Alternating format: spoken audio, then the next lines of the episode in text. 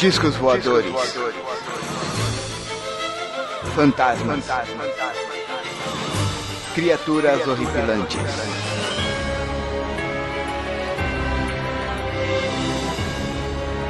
Este é Mundo Freak Confidencial.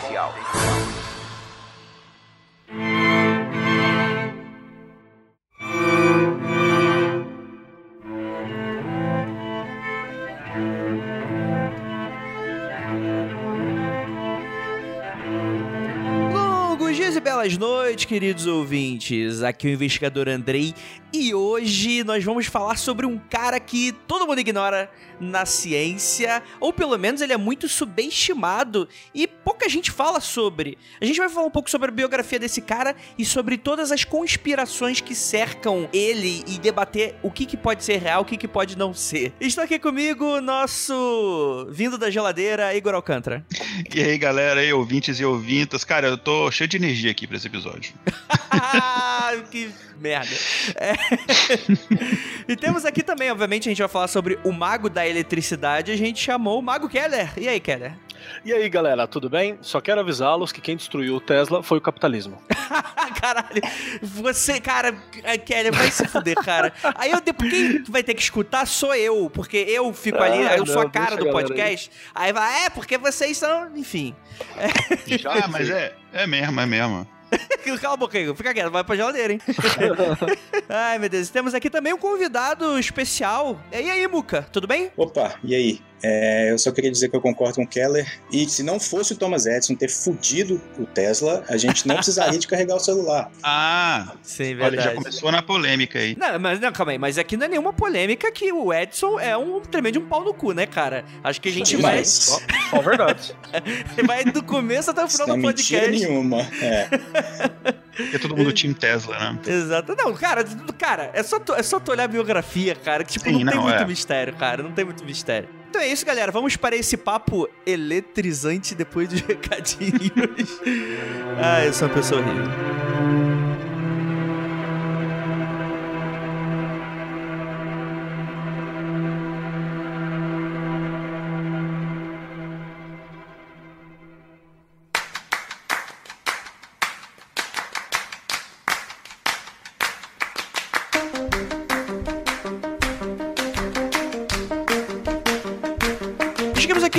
Recados do Mundo Freak Confidencial. Por favor, não pule. Prometo que vai ser bem rapidinho. Primeiramente, agradecer os colaboradores participantes dessa pauta do Tesla, que foi o Robson Lima, a Niel e a Pris Guerreiro na revisão. Outra coisa, vamos agradecer muitíssimo aos nossos apoiadores. Se você tiver como e quiser ser um dos nossos apoiadores, ter acesso às pautas, às gravações, é, enfim, é muito, muita coisa, muita coisa bacana. É, algumas notícias muito legais que já estão saindo, quem tá sabendo é eles. Então, você apoia a gente lá no apoia.se barra confidencial. Todos os links aí no post. E também agradecer não só por vocês apoiarem o Mundo Freak, mas também por apoiarem o Ponto G. Que tem muita gente que apoia só pelo Ponto G, porque não deve gostar da gente. Mas tem gente que fala que é só Ponto G. Outra coisa, uma notícia muito bacana. Vou tentar, eh, na medida do possível, anunciar nossas participações. É, a Ira participou do Anticast da semana passada, rosteando, olha aí. Chupivon.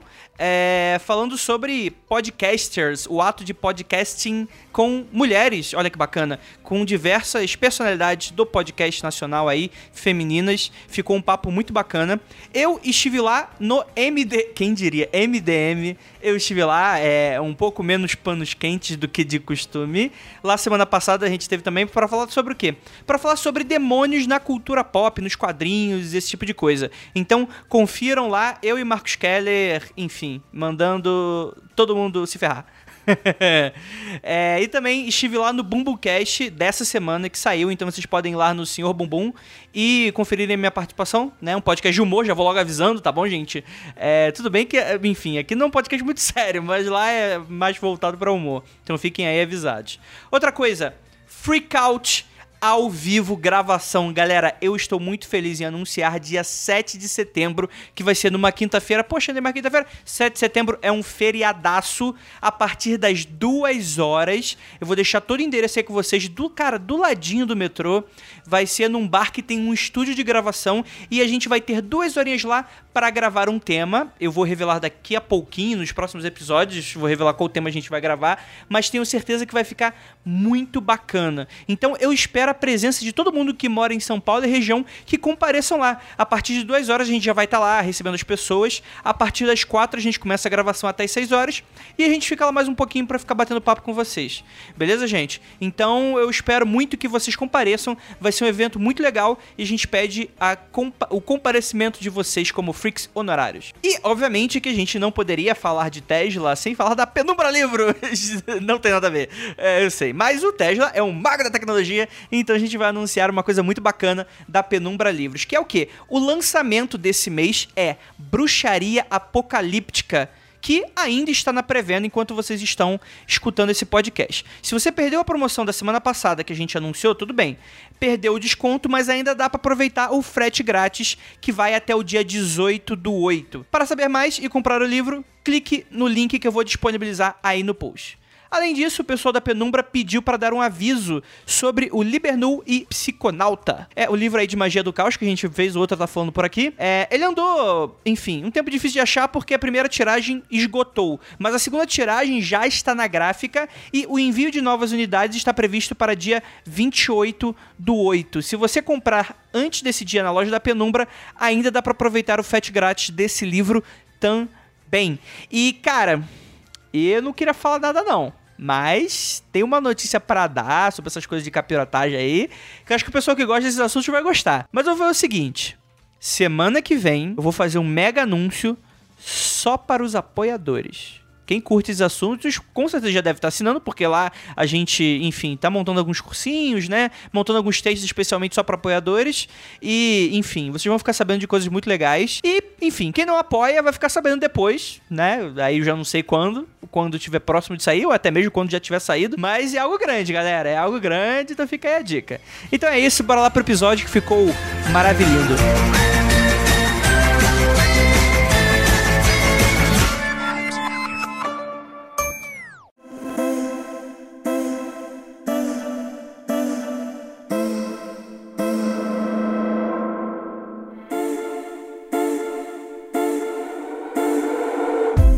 Galera. Nikola Tesla, o nosso mago da eletricidade. Muita gente já escutou falar sobre esse nome em algum momento da vida. Isso eu tenho certeza. Muita gente, às vezes, até pode falar: poxa, ele é um cara que ele é ligado à eletricidade, porque viu alguma coisa, alguma referência a algum filme.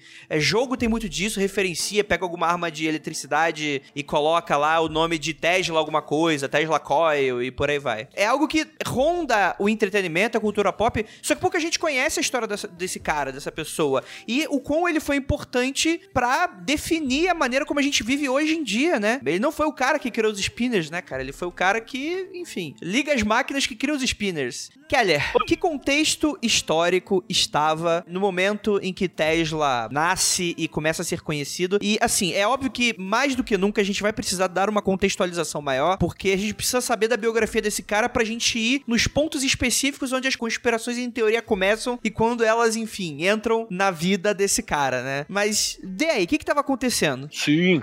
Bom, o Tesla, ele começa, ele nasce, né, no fim do século XIX, né, na, na segunda metade do século XIX, e ele floresce, né, as obras dele, os conhecimentos dele, as coisas que ele faz, começam a florescer no início do século XX, no que a gente chama ali do momento de maturação do, falei do capitalismo no começo, é o momento de maturação do, do, do capitalismo e do mundo como a gente conhece agora, contemporâneo né? Nessa primeira metade do século XX foi que foi decidido aquilo que ia ser o resto do século e o fim do século e a outra parte do século XXI. A gente até hoje vive a partir das coisas que foram decididas ali. Tanto a organização do mundo, com a Primeira Guerra Mundial, quanto a definição das potências através da Segunda, entre outras coisas. O, o que é interessante também de falar desse momento, que como a gente tá falando de energia elétrica, por exemplo, ele decidiu a, a treta entre Tesla e a gente vai conhecer outro indivíduo daqui a pouco, foram coisas que decidiram o que a gente tem como cotidiano hoje tudo que a gente tem hoje foi decidido em cima da, dos, conflitos e das discussões que tinham nesse momento específico. Agora, mais especificamente a tua dúvida, assim, André, pergunta. Então, eu, eu- é, é interessante a gente entrar um pouquinho nesse contexto, porque o Tesla, ele vai nascer em 10 de julho de 1856. E aí, provavelmente, o que mais a gente vai saber dele vai ser começo do século 20, né? Que é o momento em que ele tem os experimentos dele, que ele tem ali aquela coisa da guerra, tem muito sobre essa discussão. E eu queria entender mais ou menos exatamente, porque a gente quase nunca aborda esse aspecto que é antes da Primeira Guerra Mundial. Então, às vezes, as pessoas elas ficam um pouco perdidas, tentando falar, ah, tinha carro ou era cavalo? É, eletricidade, como é que funcionava? Era luz de vela? Porque é uma viradinha muito safada dessa coisa de, de realmente virada de século mesmo, né? É, é interessante como as coisas mudaram. E é uma época bem maneira da história europeia, assim. Sim, o, inclusive o TemaCast tem um sobre a Belle Époque que eu acho que é super interessante de falar, que é justamente isso. Você falou se tinha cavalo, se tinha carro. Tinha os dois, na rua, disputando É, o mesmo calma aí, mas em Belfort Roxo também Então, tem, é. mas...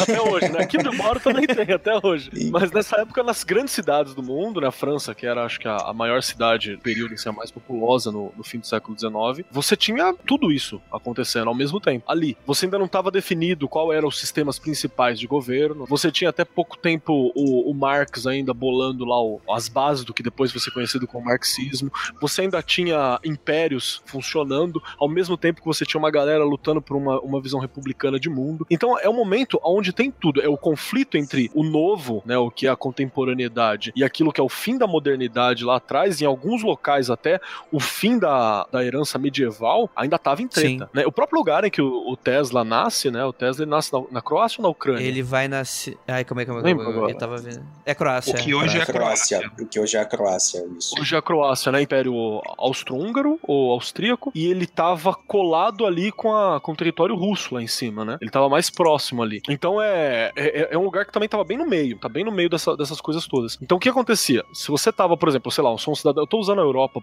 como- exemplo, né? Apesar da história do Tesla, Sim. ele vinha aqui pra, Completamente. pra América, na- no caso Estados Unidos. Mas só pra gente entender, nessa época, se você tá. Eu tô aqui na França, no meio da França, e eu tô numa cidade que é uma megalópole, né? Ela era uma cidade gigantesca. Eu tinha em alguns locais já tecnologias di- distintas funcionando, tinha muita coisa. Eu acho que nessa época a energia elétrica vem pela mão do Tesla, né? Ela fica famosa pela mão do Tesla, então ainda não tinha em todos os locais. E se você andar, sei lá, 50 quilômetros, nem isso, 25 quilômetros pra, pra fora do, do centro populoso, você dava numa cidade que vivia como uma vila medieval. Sim. Era uma distância muito curta, mundos completamente diferentes, né? Sim, sim. Então era essa, essa era a realidade. É uma coisa muito.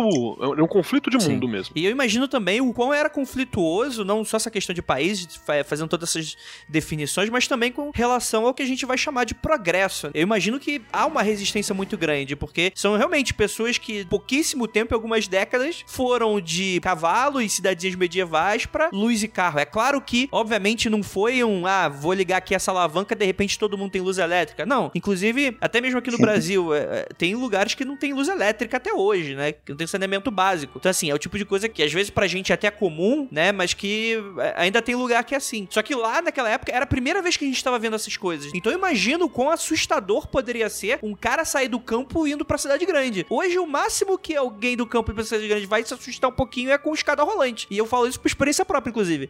de, de falar, nossa, caraca, vou me equilibrar aqui em cima dessa porra. Mas, porra, um carro, né, cara? Um negócio monstruoso que anda sem cavalo, né? Eu acho interessante porque todas as histórias dessa época retratam um pouco desse tipo de embate, né? Até mesmo intelectuais da época, alguns deles eram contra isso, né? Desse progresso, é, achava que a gente tava deixando de ser humanos, deixando de fazer parte da natureza pra ser alguma coisa a- além, alguma coisa mais corrupta, corrompida, ser de máquina. Então tem muito dessa, um pouquinho dessa, dessa discussão. E que, por exemplo, de- depois a gente vai falar sobre muito sobre eletricidade, a gente vai até citar aí Mary Shelley, eh, Frankenstein, né? Frankenstein é um pouquinho, um pouquinho depois, né? Isso. Dessa época, eu acho que demonstra bem essa coisa da magia com tecnologia, todo esse embate aí social.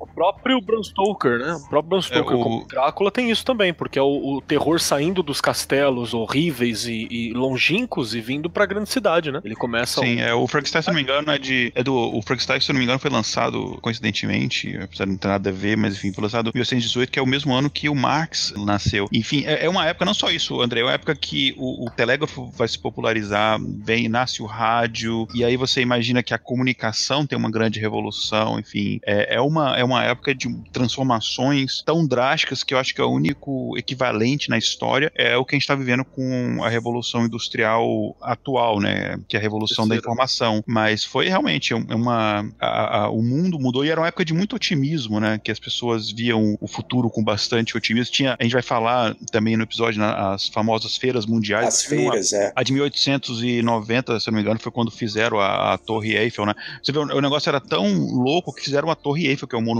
gigantesco, para uma feira. Sim, a ideia era um aço, né? É, não, era fazer aquilo dali, terminar a feira e desmontar. Imagina. O engraçado é que a gente ainda tem essas feiras, né? Por exemplo, a CES, que são essas feiras de tecnologia e tudo mais, onde mostram sim, sim. desenvolvimento. Só que a diferença hoje em dia é que, tipo, eu acho que tudo tá chegando, eles estão só diminuindo a escala das coisas que a gente já tem, sim. né? Eu acho que o que muda é que a gente não tem hoje em dia, nessas feiras especificamente, aquele mesmo fascínio. Ah, não, isso com certeza não, porque eu acho que é uma coisa que tecnologia é uma coisa que a gente já tá tão acostumado e já tá tão. E ficou invisível também, né? na vida de todo isso. mundo, que meio que é... ficou invisível, né? Hoje em dia você vê pulos muito pequenos em relação a novidades. É meio que só um, é, é meio que só um, um, update de uma coisa que a gente já tem. É. Não é uma coisa inteiramente nova que todo mundo vai olhar e vai, tipo, como se como foi a, a, lâmpada, por exemplo. Todo mundo olhou e falou, puta merda, não preciso mais de vela. Exato, né, cara? É, é, tipo, hoje em dia você vai pro shopping e tu vê, caralho, tem uma TV de curva. Pra que, que eu quero essa porra? Eu não sei, mas eu quero isso, né? Tipo,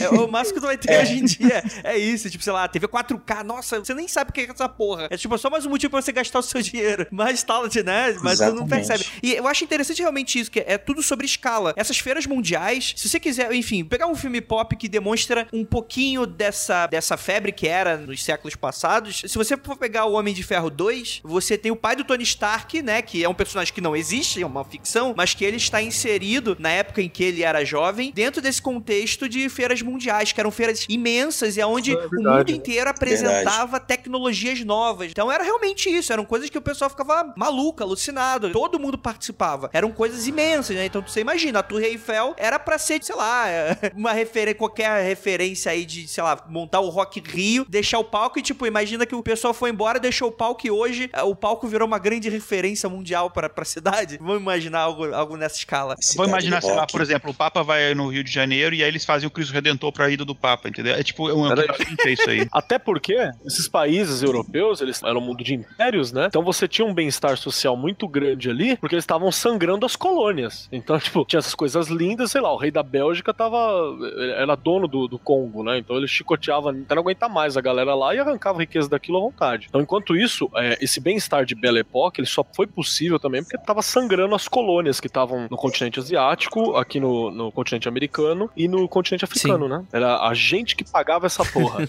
é, com certeza. E aí o, o Nicola, ele vai nascer um pouquinho aí nessa época, na Croácia, no final do século XIX, vai estudar né, numa universidade lá próxima e vai começar a viajar. E o que eu acho interessante, que muita pouca gente lembra, é falar um pouquinho da família do Tesla. Por quê? E não tô nem querendo me aprofundar muito nisso não, mas é que eu achei muito interessante que a parte inventiva da família era da mãe, né? Vem da mamãe. é, a mamãe fazia pequenos eletrodomésticos, cara. Fantástico. É, é interessante isso. E, e, justamente o pai, ele era religioso, ele era membro de, de um agrupamento religioso. Então, para você ver aí um pouco uma troca de pensamentos aí do que a gente tá acostumado com uma época como essa, que geralmente você vê, tipo, o cara sendo incentivado para fazer isso e a mulher, sei lá, a igreja pra família. Sabe o que isso me lembra, Andrei? Sabia que nos, nos Beatles, os dois Beatles, assim, que foram alguns dos mais importantes, né, o John Lennon e o George Harrison, é, eles aprenderam a tocar os instrumentos musicais, assim, no início, na infância, e foram incentivados a tocar pelas mães, né? Quem ensinou o John Lennon, por exemplo, a tocar gaita, a tocar banjo, isso que foi a mãe dele, a Julia. O George Harrison era a mãe dele que incentivava, que botava ele pra ouvir rádios indianos uhum. quando era criança. É interessante que esse ponto aí também, é, e eram talentos que é, foi a mãe que Sim. incentivou e que acreditou, é, né? É, provavelmente era bem comum, só que isso vai sendo apagado da história, como a gente bem sabe. E é interessante que a mãe sempre incentivou o Tesla, que ele já era um pequeno gênio desde criança. Então ela sempre incentivou esses inventos do filho.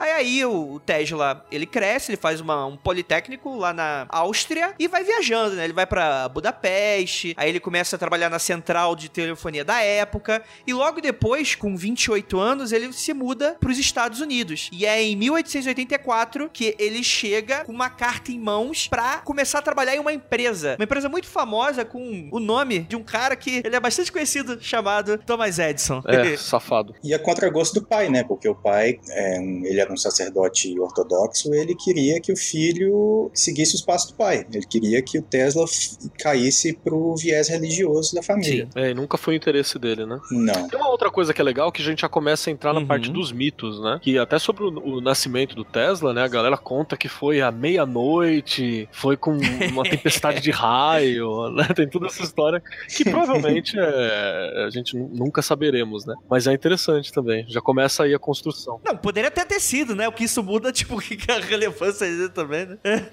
Porra nenhuma, mas. É. E, isso quer dizer é. o quê, né? Exatamente. o cara, o moleque foi eletrocutado na barriga da mãe, né? Tipo, virou um super gênio. Pode ser substituído por um alien. Exatamente. Faz sentido. Opa! É tipo, o Tesla é da Marvel, né? Exato. É, algum universo paralelo deve até ser. Mas é interessante porque tudo que a gente vai conhecer sobre o Tesla e sobre a história dele como profissional e como inventor vai vir dessa época em que ele estava na América e onde que ele vai morrer, inclusive. E eu acho que se ele não tivesse na América, seria muito diferente essa história dele. Porque o Tesla era um cara que ele não tinha dinheiro, não era uma família de muitas posses. Então ele era um cara que lutava. Era diferente, por exemplo, se eu for pegar, por exemplo, um Santos Dumont, ali em épocas próximas, o Santos Dumont ele tinha grana, ele ia pra França, é, ele, ele fazia o avião e liberava o planejamento, enquanto os irmãos Wright, eles escondiam o avião porque com medo de serem roubados, né? Com medo de que eles não conseguissem ganhar nada com aquilo, né? O Tesla é a mesma coisa. Ele vai muito se beneficiar ou não, né? Isso aí também é muito discutível sobre um pouquinho dessa, dessa coisa dos Estados Unidos que sempre foi muito empreendedora, que sempre foi muito essa questão de, não, tem que dar lucro, tem que gerar alguma coisa, produção, etc. Aquela coisa bem startup, né, cara? Desde de, dessa época. Então, se a invenção não apresentasse lucro, não apresentasse um sentido a ganhar dinheiro, ela era descontinuada.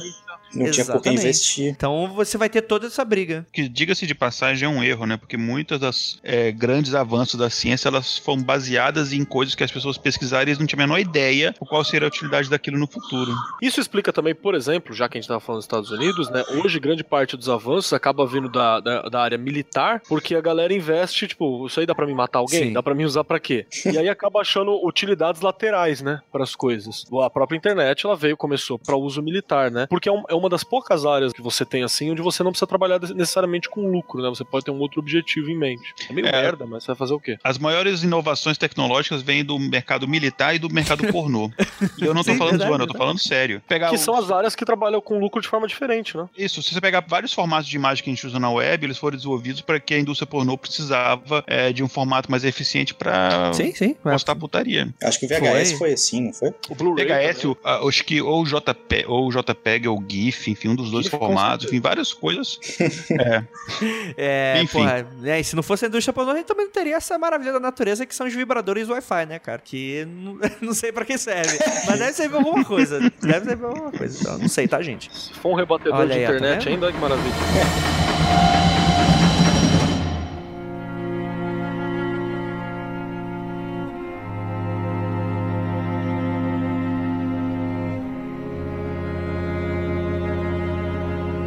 É muito interessante porque o Thomas Edison, ele era um inventor, aspas, aspas, aspas. O que na verdade ele tinha era uma empresa onde ele contratava muitos inventores e aí ele patenteava no nome dele. E eu tô sendo injusto, Igor? Ou ele tem alguma coisa genial que eu, eu não sei? Eu acho assim, acho que não é nem 8 nem 80. A figura do Thomas Edison ela, é, ela é muito complexa, mas muito do que é acreditado a ele como invenção, ele não inventou, ele era apenas o dono da empresa e ele assinava as patentes. Por isso que a gente eh, tem como. Se eu não me engano, até hoje ele tem um recorde de mais patentes registradas nos Estados Unidos, se eu não me engano. Mas a maioria eram realmente funcionários dele. Mas ele tinha alguma participação em, em algum desses inventos, ele tinha, é, principalmente no início da empresa, né? Mas a maior parte, a participação dele era bem pequena. Ele era só o cara que é, financiava aquilo tudo. É a mesma coisa da galera. Imagina, por exemplo, que o, sei lá, o Steve Jobs era o astro da, da programação, não sei o que. Não, ele era um cara fantástico no marketing. Tinha galera ali por trás. Você tinha o Wozniak, por exemplo, que era o cérebro é, mais técnico da coisa. Então eu acho que é a mesma coisa é, em relação ao, ao, Thomas Edison. Ele é, é uma espécie de Steve Jobs da época dele, só com menos talento do que o Steve Ele era Jobs. gravadora, né?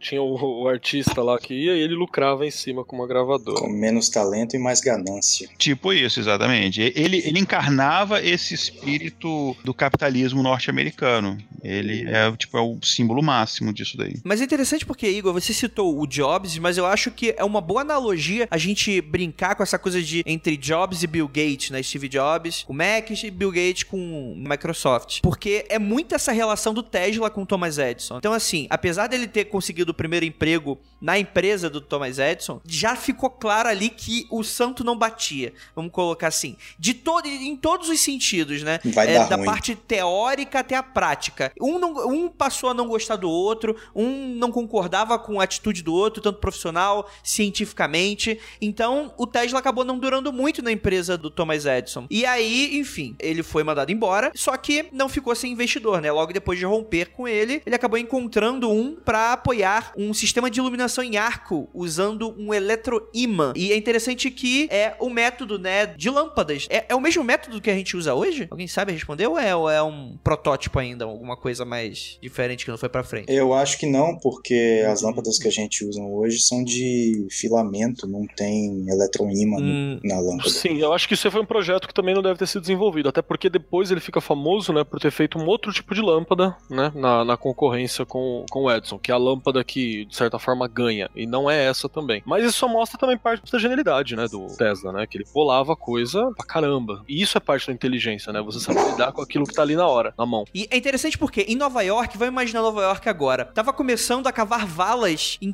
toda a cidade. Para quê? Para os cabos de comunicação mesmo, né? Telefone. Então a gente tava nessa época das grandes mudanças. E é interessante que é, é, essa capacidade de inventor dele começou a chamar bastante atenção. Então ele foi apresentado para um amigo advogado, Charles Peck. Tanto esse primeiro Alfred S. Brown, que apoiou ele, quanto esse advogado, eles começaram a bancar o Edison para começar a, a, ter esses inventos, né? Viu que o cara tinha um potencial. E é aí que o Tesla abre em 1887 a empresa dele, a Tesla Electric Company. E é interessante, né, cara? Porque ele, ele é um cara que era novo ainda e ele cresceu muito rápido, né? Dava para ver que ele tinha um, um, grande potencial mesmo. Financiaram a, a, abertura da empresa dele com foco nas lâmpadas, né? Que era a principal concorrência com o Thomas Edison e as lâmpadas focadas no, na corrente alternada. Só que, como ele não conseguia ficar parado, ele, o cara ele dormia tipo, sei lá, duas horas por dia, alguma coisa assim, e passava dias acordado inventando as coisas. E ele aproveitou e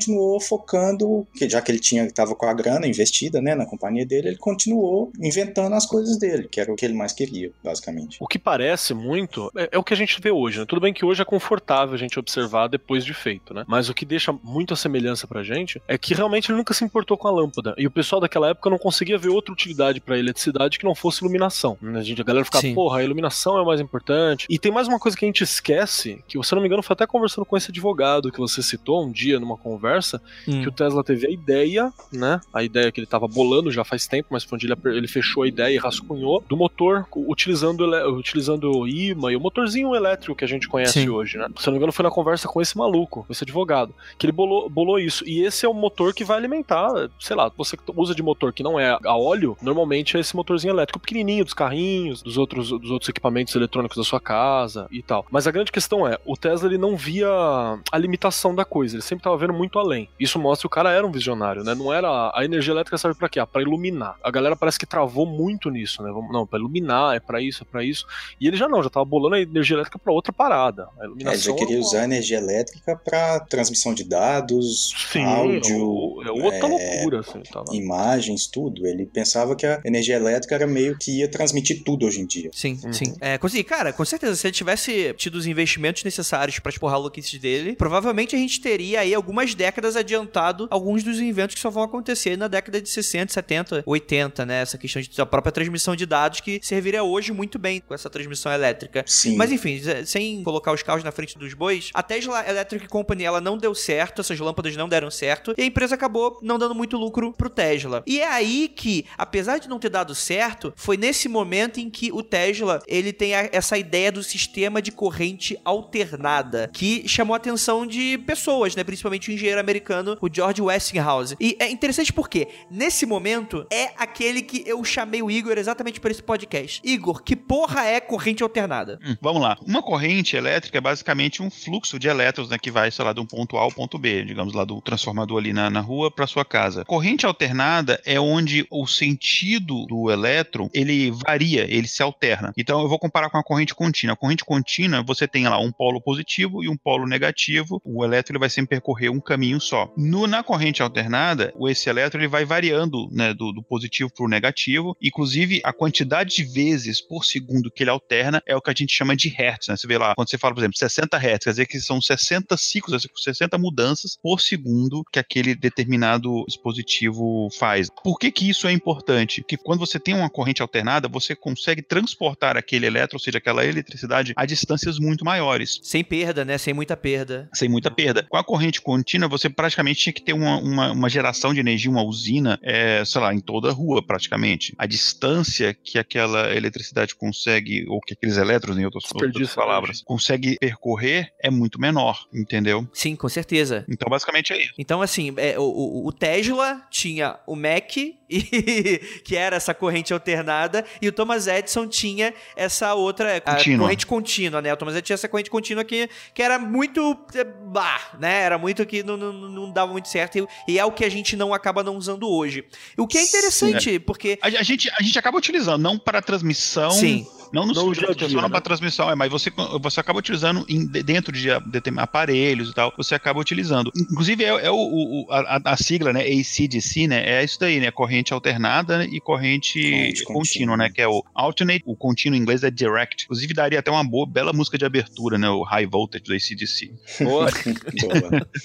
E foi, foi, foi a partir daí que, a, quando a Westinghouse comprou a patente de corrente contínua do Tesla, que começou a treta fortíssima entre ele e o Thomas Edison, né? Que o Thomas Edison começou uma campanha de marketing fodida para tentar minar o Tesla e acabar com a carreira dele, basicamente. Sim, com certeza, né? E é muito interessante, porque a gente tem que falar desse George Westinghouse. Ele é um cara que ele era muito rico, né? Eu ia falar multibilionário, só que a gente nessa época não tinha esses valores astronômicos que a gente tem hoje, né? O dólar era muito mais é, valorizado, né? Por isso que as revistas em quadrinhos... Você tinha 100 dólares nessa época, você já era rico, né? Sim, sim, sim, não. é, tipo, é, casa, não é exagero. Né? É, os quadrinhos eram cents, né, cara? Era 5 cents, 8 cents. É, um cents.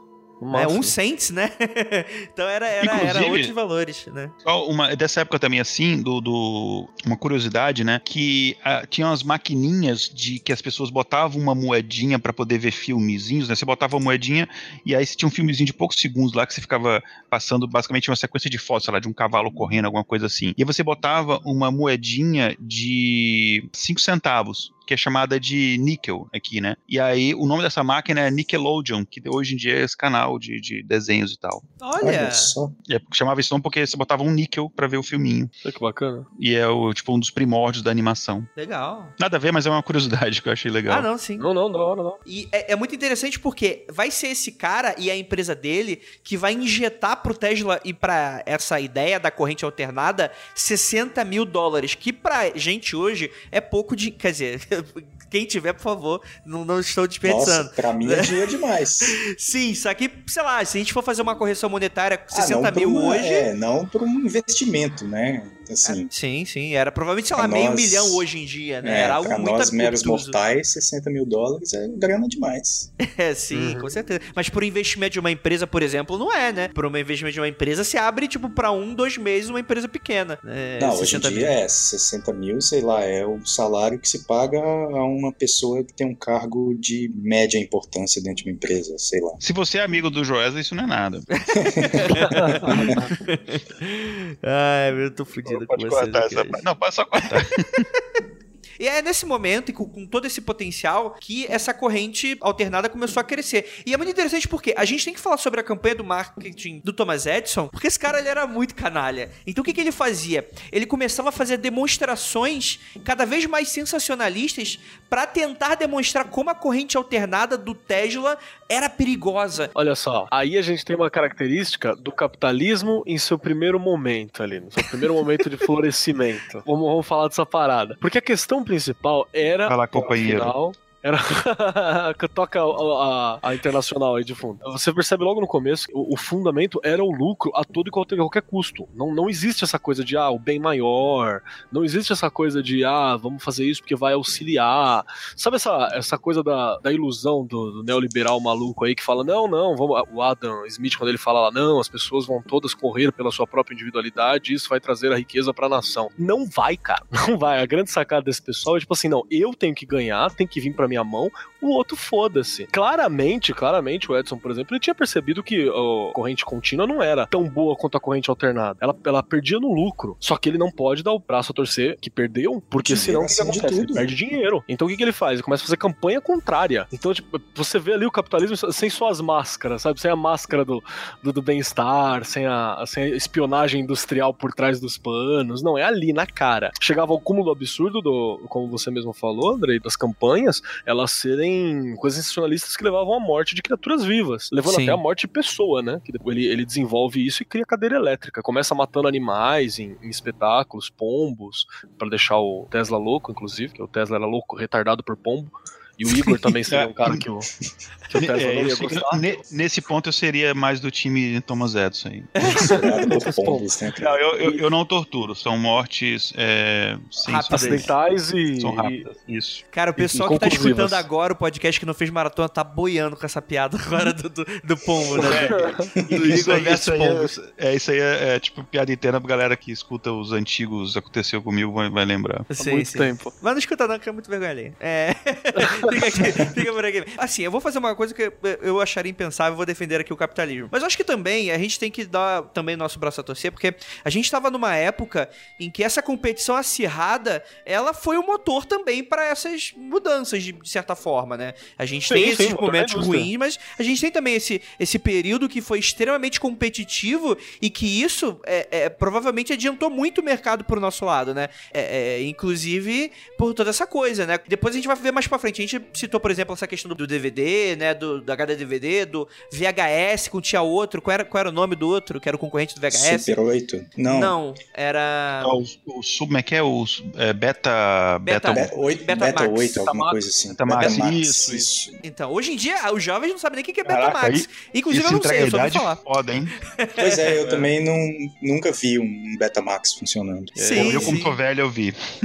É nessa competição maluca, né? Que aí o, aquele que for melhor, que não é o melhor. O que, que é o melhor? Existem vários parâmetros pra você definir o que, que é melhor. Mas que o mercado decide o que é melhor, né? Sei lá, mais fácil de uso, às vezes não tem nem tanta potência, mas é mais fácil de uso, né? Então pro dia a dia das pessoas fica mais fácil, né? Então é, é, é um exemplo aqui do que a gente tá falando. É, mas enfim, vamos deixar, vamos deixar. Ai meu Deus do céu, já tô imaginando os comentários, puta que pariu. É, vamos, vamos, vamos pra frente? É. É, é aí que, por exemplo, dentro dessa campanha de marketing, a gente não tá brincando. Fazia até apresentações públicas. Ele matava, ele fritava animais com a corrente alternada que o Tesla é, motivava. Então ele falava: olha só como isso aqui é ruim, mata, mata bicho, mata gente. E ele fazia também com animais grandes, ele fazia com vacas. Ele chegou até a fazer com um elefante. Ele matou um elefante com corrente elétrica. Filha da puta, cara. Cruel demais, velho. Tipo assim, não sou eu, né, que sou o vilão. É a energia que ela é maligna. Sou eu, cara, segurando a alavanca. Se tivesse Facebook na época, ia acabar um, cair o mundo em cima dele, hein? Que ser humano ruim, cara. Que cara, eu acho que não, hein? Eu acho que o Facebook ia dar mó trela pro Edson, hein, cara. Eu ia falar, olha só esse Tesla aí querendo dominar. Empreendedor. Marqueteiro, né, cara? Os Tesla, é, o, o, Tesla os... Petralha vai pra Cuba. Quer é? dar energia de graça? Dar coisa de graça é coisa de comunista. Mas, mas eu acho que é bem isso que não deu certo no Tesla, né, também, né, cara? Vai pra frente. Thomas né? Minions, né, cara? Exatamente. Essa coisa já tava tão avançada pro Tesla que, por exemplo, ele começou a desenhar as primeiras hidrelétricas e hoje pra gente é comum, é do nosso dia a dia. Ele desenhou a primeira nas cataratas do Niágara lá nos Estados Unidos. Então, para você ver que a gente já tá falando de coisas que já existem hoje, né? É, são coisas que a gente usa no nosso cotidiano, no nosso dia a dia. Inclusive tem uma estátua dele nas cataratas do. Ah, que legal, não sabia. Não tem uma estátua lá do Tesla. Uhum. É, fica do lado canadense da, das, da Niágara. Thomas Edison, apesar de ter lutado bastante e gasto, e gasto muito dinheiro, ele não conseguiu parar o progresso, né? Porque em uma dessas demonstrações, Tesla, dessa vez, ele consegue alimentar uma cidade inteira do, de Buffalo, em Nova York, que é um feito que vai explodir no mundo, né? Nossa, o cara, tipo, alimentou a energia de uma cidade inteira, né? Coisa que a, as máquinas e a ideia do Edison não conseguia ia fazer. Não tinha mais como lutar muito. Foi muito, tipo, gastou munição à toa. E foi um sucesso. Foi um sucesso a, a corrente alternada aí. Fim da história? Não, senhor. Não. Você falou também aí do Westinghouse, né? Do lado do Tesla, mas tinha um outro cara que era o dono da grana que tava do lado do Edson, né? Você lembra o nome do maluco? O bancário louco lá? Esqueci o nome dele, mano. JP Morgan. É, o Morgan, cara. Era, era o, o, cara. Era não, né? É o cara da grana até hoje. Até hoje. E é aí que a gente tem, após esse grande boom, o Tesla vai se tornar um fenômeno, vai ter entrevista na Time, né? Vai se tornar o cara. E ele também vai ser, vamos dizer assim, um cara por detrás de várias outras invenções. Questão de tecnologia de radar, raio-x, controle remoto, campo magnético rotativo, coisas nesse sentido. E é, é por volta de 1900, aí na virada do século, ele começou a trabalhar num projeto ainda mais ousado, que era construir um sistema de comunicação global sem fio para ser transmitido através de uma grande torre elétrica para compartilhar informações e fornecer eletricidade livre para o mundo todo. André, só uma, uma, dúvida que eu tenho em cima dessa parada. Porque, tipo assim, eu conheço o Tesla na, pessoalmente, um amigo meu, não, brincadeira. Eu conheço o Tesla nessa parada do. Já invocou ele, né?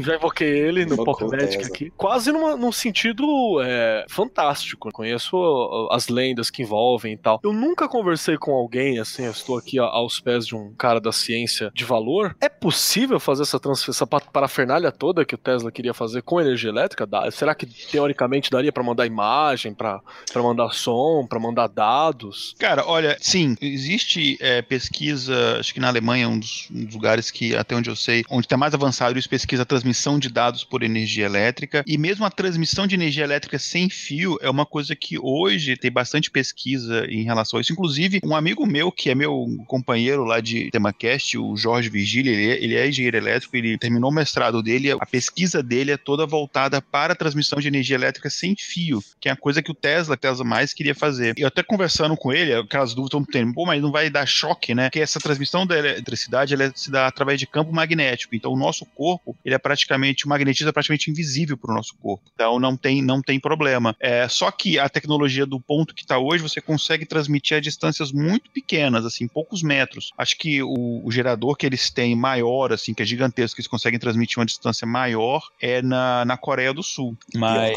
é, e aí, hoje, você consegue fazer isso, você consegue, por exemplo, colocar num quarto, né, aparelhos, enfim, sem, sem estar ligado ali na tomada e todos abastecendo com energia elétrica, mas aí as paredes têm que estar todas com ímãs e tal. E aí, inclusive, a pesquisa dele é em cima de você fazer isso sem a necessidade de você mudar a estrutura da casa, colocar ímãs, etc. Então, eu, o que eu quero dizer com isso é, é um. A gente está falando aí de, sei lá, 100 anos depois, né, um pouco menos, dessa pesquisa do Tesla, e a gente não chegou lá ainda, mas é uma coisa que muito do que ele estava pesquisando na época se vê que é possível. Só hoje a gente está tendo tecnologia para avançar nessa área. Você vê como o cara ele era muito à frente do tempo dele. Verdade. E tem relato gente... de que ele podia que ele chegou a acender lâmpada a quase um quilômetro de distância, né? Assim, por causa dessa tecnologia. Então por isso que eu falo que tudo bem que eu acho que foi com aquele, aquele bagulho gigante dele. Sim.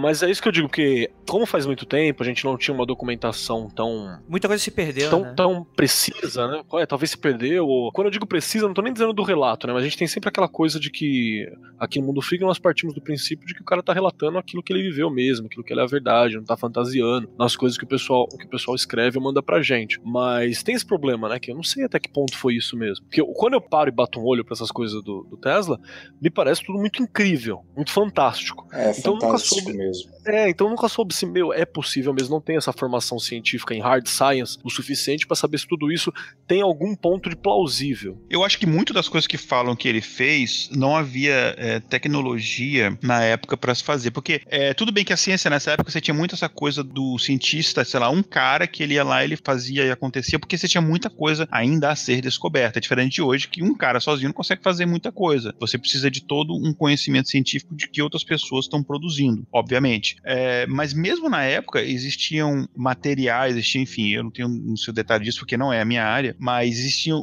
série de avanços tecnológicos que não, não existiam ainda. Então ele podia ter a ideia, ele podia ter o conceito ali, mas não havia teria o material, né, para você fazer algumas dessas coisas. Mas é, as pesquisas dele nessa área eu, eu, acabaram sendo importantes até para muitas coisas. Que é uma coisa que as pessoas não entendem em ciência é que às vezes é, se obtém muito, muito progresso no fracasso, né? Porque às vezes você tenta chegar num, sei lá, um, a, um determinado objetivo que você não consegue, mas o caminho para chegar lá, você acaba descobrindo um monte de coisa no meio do caminho. Um e, exemplo e... rápido disso é que o Viagra era um remédio pro coração, né? É, tem exemplo clássico da, da, da, penicilina, tem até não só em termos de invenção de tecnologia, mas sei lá, tem por exemplo na matemática, às vezes o galera para resolver um problema, como sei lá, o, o, famoso último teorema de Fermat, né? Para resolver um problema que a galera não consegue resolver há séculos, tipo, toda uma teoria de números na matemática é desenvolvida no meio do caminho. Enfim, tem, então, tem várias coisas na ciência e, e com Tesla eu vejo isso muito presente. Ele tentava atirar lá longe e não, e não conseguia né, fazer tudo aquilo e no meio do caminho acabava se descobrindo várias coisas. Um, um exemplo disso que a gente pode falar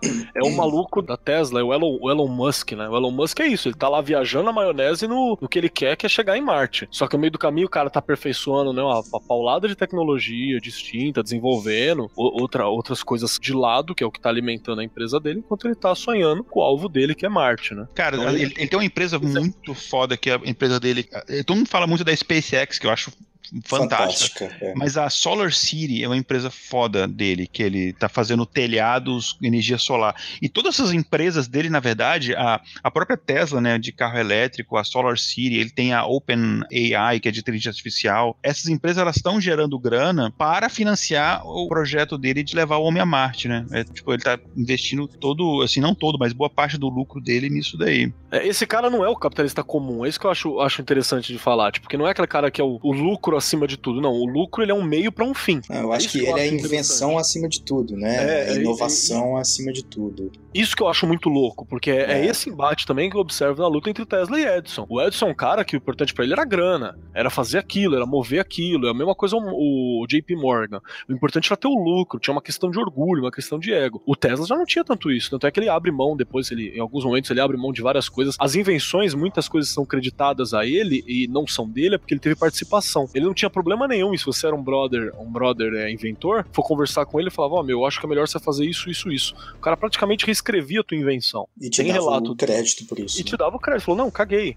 Porque a questão não era o, o a grana que ele vai dar ou aquilo. Ele tá pensando na, na criação, no avanço. Bem, no, no bem-estar também, né? É bem-estar, nome nos anais da história, sacou? Você quer ver aquilo que você sonha, realidade. Às vezes, se outra pessoa consegue realizar aquilo melhor que você, cara, tudo bem, entendeu? E a, a boa ciência, a gente sabe que tem muito ego na ciência, mas a boa ciência ela é feita assim. Sim, sim. É você compartilhar aquela informação, uma coisa que Santos Dumont, por exemplo, foi fantástico nisso, né? É, enfim, deixava tudo aberto. A galera quer usar, quer fazer avião, tipo, de boa. Eu, eu brinquei aqui falando do. O problema é que começaram a usar o avião pra, pra, coisa errada, né? pra jogar bomba. Cara, qualquer coisa que a humanidade inventar, você pode falar qualquer coisa. Você pode, vão, vão militarizar a parada. Vão militarizar. Né? Vão dar um jeito vão, de machucar. Um jeito de fazer aquilo virar. Tem alguma versão pornô daquilo, ou vai ter alguma versão militar daquilo.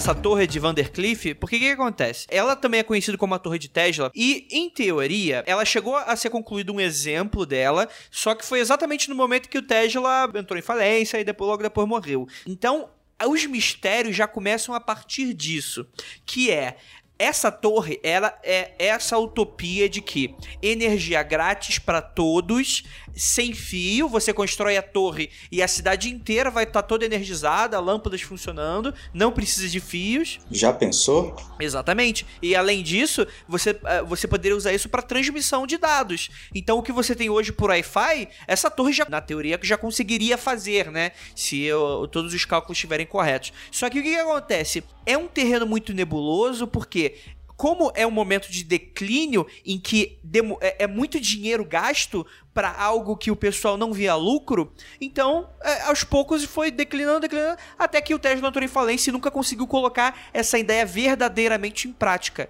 Ele chegou a construir uma torre, só que não, não conseguia ainda fazer o que era esse prometido, e logo depois, enfim, foi descontinuado o projeto, e enfim, depois foi desmontado, etc. Ele vendeu, diz, diz ele, né, que ele vendeu muito dessas coisas para poder pagar dívida, né? Sim, uhum. sim, sim, sim, sim. Vendeu muita patente para pagar dívida, vendeu, desmanchou a torre, né? Vendeu a sucata para pagar as coisas. E muito desse, do fato dessa torre ter sido, dele ter perdido o investimento para essa torre, etc., era porque na mesma época o Thomas Edison estava fazendo avanços fantásticos na questão de comunicação via rádio, né? Sim, com certeza. Então meio que minou um pouco do, do financiamento que o Tesla tinha para continuar experimentando com essa torre. Porque o rádio, a comunicação via rádio estava avançando muito rápido. Além disso, também a gente entra num período aí, quando a gente está já falando dessa, dessa, dessa parte dessa pesquisa dele da energia sem fio, a gente já vai entrando num período entre guerras aí em que a economia muda, né? Enfim,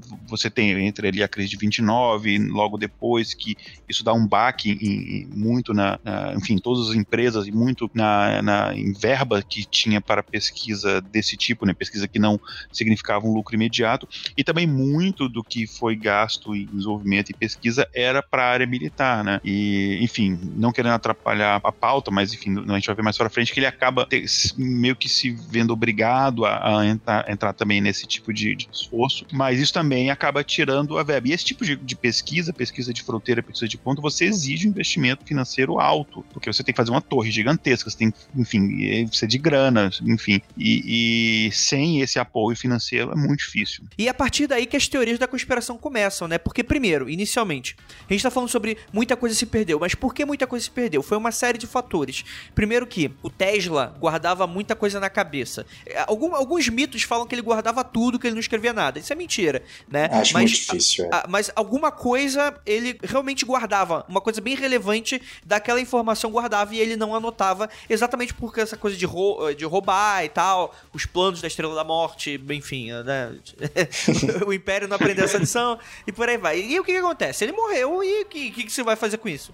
Você vai ter parte desses papéis, então você nunca teve esse plano completo e toda essa teoria do Tesla nessa completude. Além disso, após a morte do Tesla, você vai ter o governo americano confiscando esses papéis, e quando a família os filhos do Tesla vão lá nos Estados Unidos pegar o que o, que o pai tinha deixado para eles, só depois de um tempo que o governo americano liberou, só que tava faltando uma página disso, uma página daquilo. Então aí começa esse terreno nebuloso que mais para frente a gente vai ter grandes eventos que o pessoal vai ficar falando, hum, e aquele cara chamado Tesla? E outra coisa bem interessante é que, apesar do Tesla ser essa pessoa que praticamente definiu como a gente enxerga a energia hoje, né, a energia elétrica, ele é um cara que, como vocês mesmo acabam de ver, ele é muito subestimado na história, né? Ele é muito pouco estudado nas escolas. É muito mais fácil, muito mais representativo você escutar sobre o Thomas Edison. Thomas Edison é um nome muito mais forte. Não... E, assim, é, é, é, obviamente, ele tem também um caráter de que existe um motivo porque ele também era um cara bem representativo. Só que o Tesla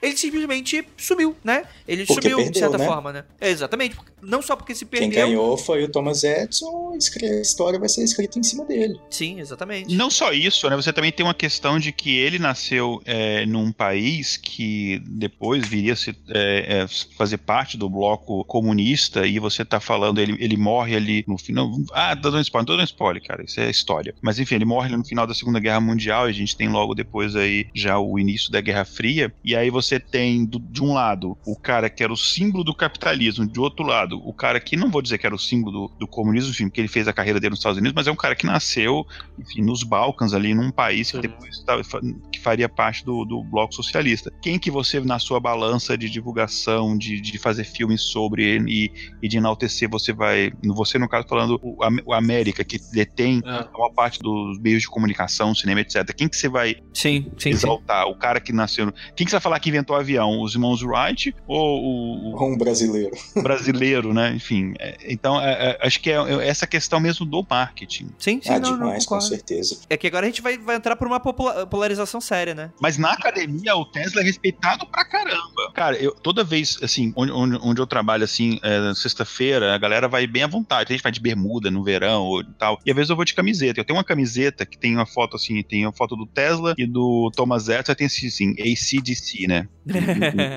Assim, brincadeira. Cara, tudo é, é, batata. Eu tô andando com essa camisa na universidade para a galera falar comigo e todo mundo falar, ah, é o filho da puta, o Tesla é foda. Tipo assim, ele tem um, um, um respeito, e os americanos falando isso. Sim. Então ele, ele, ele, ele tem um respeito, assim, não, da galera dentro da academia muito grande. Mas o é público muito... geral desconhece. Ele, ele foi bastante homenageado até. Tem aeroporto com o nome dele. Sim. Ah, uma, tem uma foto dele que saiu na, em uma nota da Sérvia, mas, algo assim. É, mas lá no leste europeu. É, né? mais lá, mais pra é, leste. É. E aí tem uma outra parada, né, que é a história fazendo com doce, né? A história é cheia disso daí. Tipo, é tipo o Papa João Paulo II pedindo desculpa pra família da Joana Dark. Foda-se, né, cara? Já não você tocou fogo na, na filha da mãe, né? É a mesma coisa. Tipo, o estrago já foi feito, né? É, pô, uma mancada a gente fez com o Tesla, né? Mancada. Põe uma estátua do cara aí, vai. Vamos lá. Vamos fazer, vamos fazer um. Põe, na capa, põe na capa da revista aí, o maluco aí. É isso aí. Tipo, o cara já morreu na desgraça, né? Exato, já, as ideias né? foram pro espaço. Nasceu pobre fudido, morreu pobre fudido. Chamado de louco, não, porque ele era surtado, né? Daqui a pouco acho que a gente vai entrar um pouco mais nisso. Ele era. O cúmulo da loucura era o cara, mas. E agora, com essa entrada pra Guerra Fria, se ele morre no fim da Segunda Guerra Mundial, porra, ele já morreu no comecinho da Guerra Fria. Então você vai ter muito essa coisa de que o governo americano pegou alguma coisa. Será que ele conseguiu fazer alguma coisa que tava ali na teoria? Será que eles conseguiram expandir, só que eles deixaram em segredo por causa da guerra? Aí realmente, a gente tem essa polarização que naquela época fazia sentido, pelo menos, né? É, ideologicamente falando, que você tem um pouco dessa briga e de esconder esse tipo de coisa. Enfim, de ser essa coisa de disputa mesmo. Ah, o que, que um lado faz, o que, que o outro lado não faz. Então você também tem essa época para você alimentar cada vez mais. Por exemplo, vamos contar uma história aqui que assim, agora a gente vai entrar pra loucura, né? Vamos, vamos, vamos entrar nesse mundo louco Nikola Tesla conspiração. Que é o seguinte: existe uma teoria, uma tese, uma história de que o Tesla teria inventado uma máquina de fazer terremotos. Ó a parada, ó a parada. É dito que em 1898, um desses inventos era um pequeno oscilador que teria a capacidade de demolir edifícios, pontes, praticamente qualquer construção. Porque ele, enfim, né, informações técnicas de conspiracionista não são muito né, claras, né? Mas seria mais ou menos que essa pequena máquina, ela vibraria em uma determinada frequência que entraria em sincronia com a vibração, porque é, moléculas vibram, né? Tudo vibra. Então essa pequena máquina se sincroniza com esse tipo de vibração e ele consegue aí fazer, enfim, essas demolições. E os relatos, eles falam que o Tesla foi testar o oscilador em um prédio em construção. Alguns outros relatos acabam falando que na verdade foi no laboratório e tal. Aí cada um fala uma coisa. E que depois de poucos minutos, o prédio inteiro começou a tremer. E as pessoas nas proximidades começaram a ficar muito assustadas. E chamaram até a polícia, que ao chegar no local, encontrou apenas o Tesla destruindo com golpes de marreta o, o pequeno objeto que ele tinha construído. Alguma coisa naque, naquela coisa de, tipo, aquele idealismo, tipo Santos Dumont chorando porque o avião estava sendo usado pra guerra, né? Ele viu o potencial de que aquilo poderia trazer males para a humanidade e aí ele destruiu aquela máquina e nunca, nunca, nunca soube como reproduzir aquilo de alguma forma. Então tem muito desse, de, dessa, dessa narrativa também. É uma das coisas. E, e é interessante porque isso também vai ser reproduzido em muitas das outras teorias da conspiração que falam, né? Sobre eventos climáticos, terremotos, dizendo que ah, a União Soviética, né, quando os filhos dele voltaram para a Europa, né, a União Soviética acabou pegando uns desses documentos e, enfim, estavam alterando o clima dos Estados Unidos. Então você tinha muita coisa, inclusive. a galera pira muito, é, cara. Cara, mas, mas é assim, mas isso é interessantíssimo porque esse contexto histórico parece uma loucura, mas também a gente tem que levar em conta que os Estados Unidos e a União Soviética, uma tática muito comum da contra-espionagem é você começar a lançar esses boatos, esses rumores, para fazer a outra galera perder tempo pesquisando algo que não existe ou é, achando que vai vir de um lado quando vai vir de outro. Então você tem muito Sim. dessa coisa. Às vezes, por exemplo, pode ter sido o próprio governo americano influenciando esse tipo de narrativa, né, pro, pra pegar espião russo, pro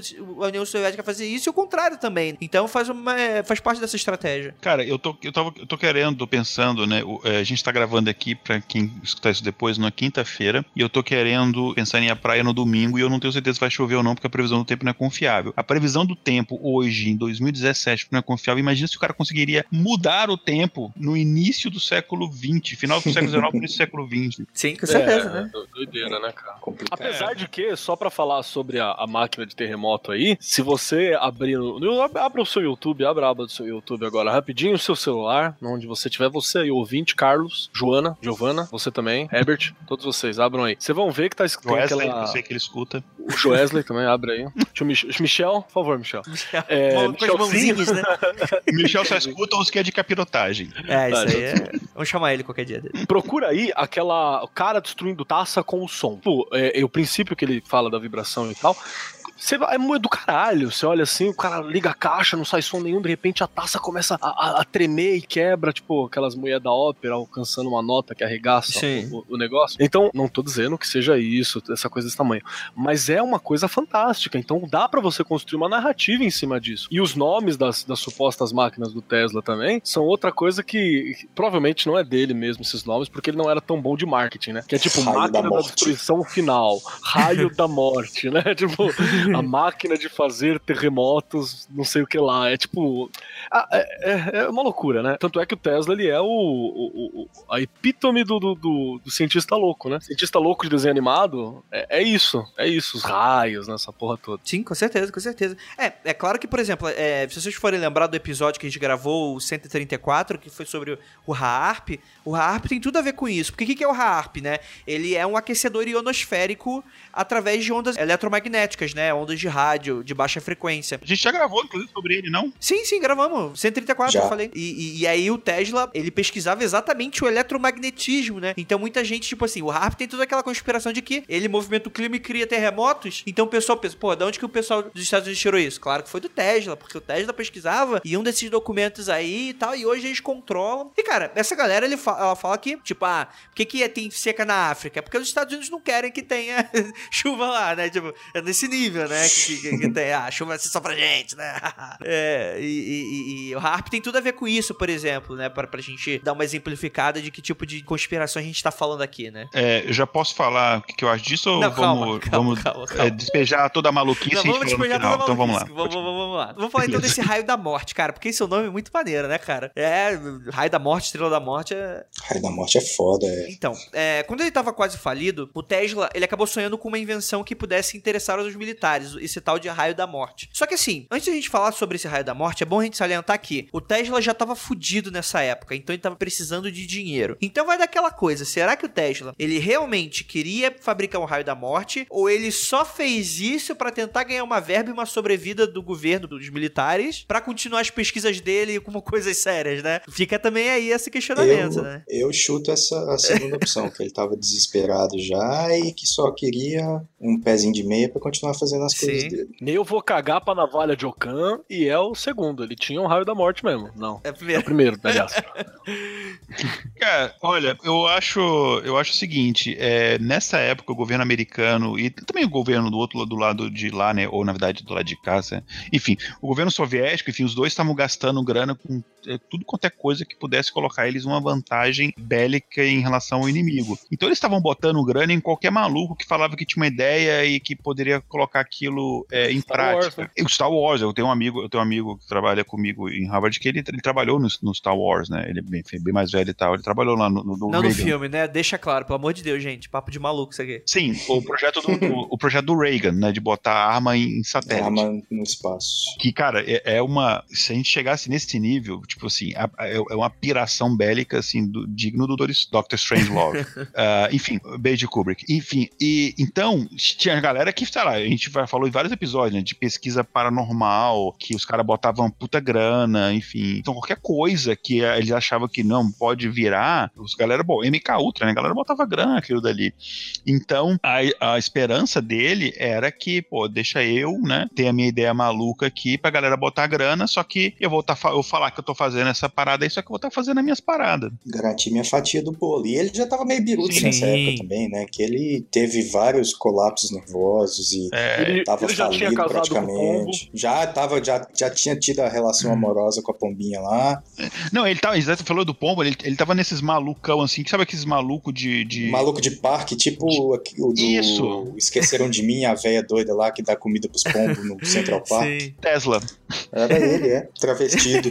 Sim, até hoje. Falando que recebia, né, mensagem dos extraterrestres. É, recebia umas mensagens, uns, Pode ser que um zap zap dos extraterrestres. É, exatamente. Né? Era uma época que ninguém falava sobre isso. Mas vamos, a gente já vai chegar lá. O que era esse raio da morte? É interessante porque uma das coisas que não confirma, mas é uma evidência de que ele, na verdade, ele inventou isso só pra ganhar dinheiro, é que até hoje ninguém nunca entendeu muito bem o que que é, ou para que que serve. Para que que serve talvez sim, mas como é que funciona, não deixou muito Mas seria uma espécie de acelerador de partículas disse que seria um de seus transformadores amplificadores que concentravam energia em um fino raio que não se dispersaria e que aquilo, esse raio da morte, ele atingiria quilômetros, né, até outros continentes, é, qualquer distância. Basicamente um laser super exato, poderoso. Exato, exato, que usando assim. eletromagnetismo. E é interessante porque uhum. inicialmente ele defendia como uma arma de defesa mesmo, do tipo, todo mundo tava muito assustado com o potencial do avião de bombardeios, né?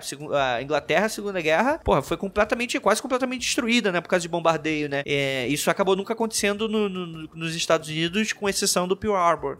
Mas tinha muito esse medo nessa época. Então, essa arma ele serviria para destruir mísseis, destruir aviões, né? Ele falava que destruía centenas de aviões com tiro só e coisas nesse sentido. Era algo que, porra, pintou isso na cabeça de um militar, de um cara como esse. O militar, obviamente, vai, vai ficar interessado em algo assim, né, cara?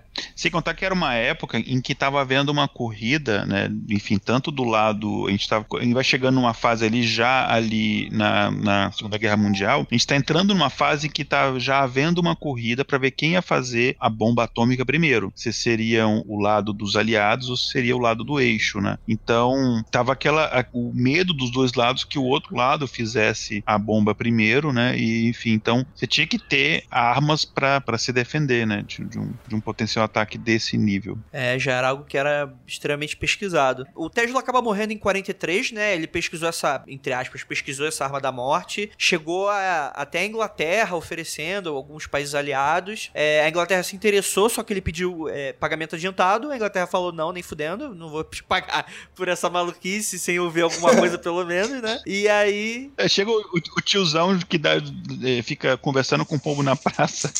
Conversando não, é que casou com o pombo. Que ele estivesse conversando Isso. com o pombo, tava bom. Ele tava dormindo abraçado. Tava muito biruta já. Sim, sim. Tava muito extravagante já, né? Excêntrico, né? Virou uma, virou uma pessoa excêntrica. Com certeza, né? É coisa de gênio maluco, né, cara? Realmente. É, um, é o estereótipo, né? O arquétipo. E dia 8 de janeiro de 1943 ele acaba falecendo um dia antes de uma reunião que ele teria com os Estados Unidos para vender a ideia dessa arma, né? Então ele acabou é, falecendo antes de ter essa reunião. Nunca aconteceu. Faleceu ou foi Olha falecido? Aí, Tan, tan, tan. Olha aí.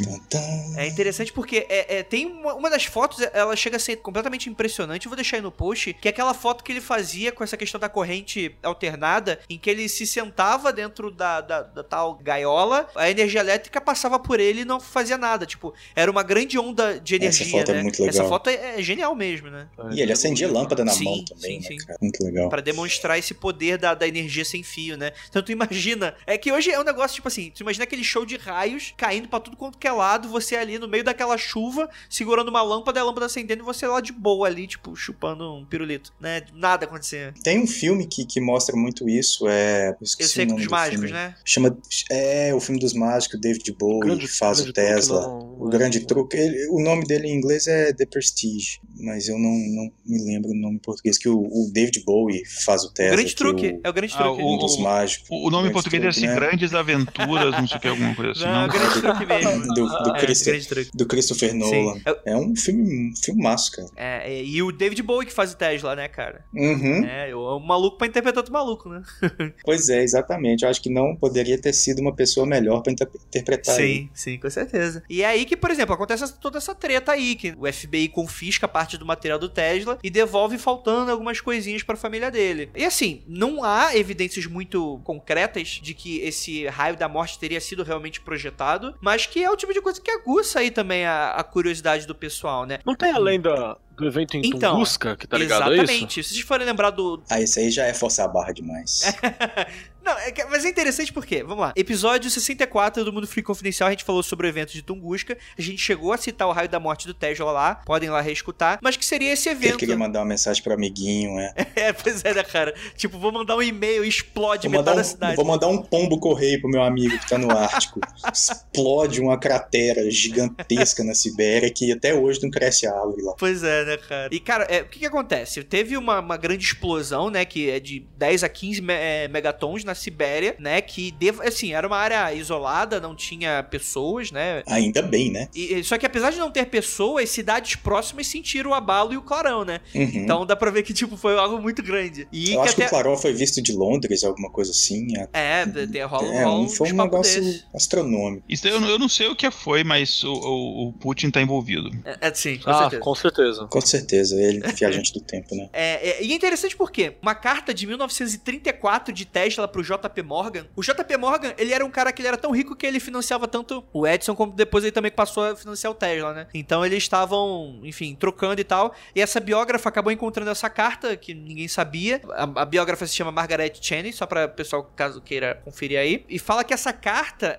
apontava de forma conclusiva que existia realmente um teste de uma arma de energia e uma tentativa de levantar fundos. Abre aspas, um trecho da carta. A máquina voadora desmoralizou completamente o mundo, tanto que em algumas cidades como Londres e Paris, as pessoas estão com medo mortal de um bombardeio aéreo. Os novos meios que aperfeiçoei proporcionam absoluta proteção contra essa e outras formas de ataque. Essa nova descoberta, realizadas experimentalmente em escala limitada, criaram profunda impressão. Tem umas evidências aí, né? Também. Tem umas cartas, tem evidência. tava só esperando quem é que ia falar isso. ah, mas vamos lá, mas pelo menos o cara tava. Vamos lá, pesquis, ele pesquisou alguma coisa, né? Tipo, mesmo que isso seja fosse ah, não, só pra. Eu, eu, não duvido, eu não duvido que ele tenha pesquisado nessas coisas. Isso eu não duvido. E ele tem grande mérito, ele conseguiu muitas coisas, enfim, a própria é, corrente alternada, a bobina de Tesla, enfim, várias é, coisas. A genialidade não tá em jogo. É, não, de maneira nenhuma. Eu só não acho, assim, porque a gente tem, a gente às vezes tem, tem, essa, tem essa coisa de colocar num, num, num papel quase endeusado determinadas figuras, é, seja da ciência ou das artes, enfim, que a gente acha que aquela pessoa não cometeu erros, né? Sim, enfim, ele nem tudo que ele pesquisou ele conseguiu chegar à conclusão. Com certeza, é não, isso aí era claro. Devia ter tanta coisa na cabeça que ele queria tentar fazer, né? Sim. Isso, é. Talvez, talvez faltasse até um pouco de, de, de, de, foco, não sei, né? Mas é, ele não conseguiu realizar tudo, né? Sim, sim. Pode ser que ele tivesse conseguido, se ele não tivesse sido sabotado, se ele tivesse grana, com certeza te, conseguiria mais, mas enfim, não quer dizer que ele conseguiu tudo. Acho que não tudo, é. Bem, tem essa, bem, a gente tá falando aqui sobre os pombos, né? Então já era um cara que já tava meio birutinha no final da vida.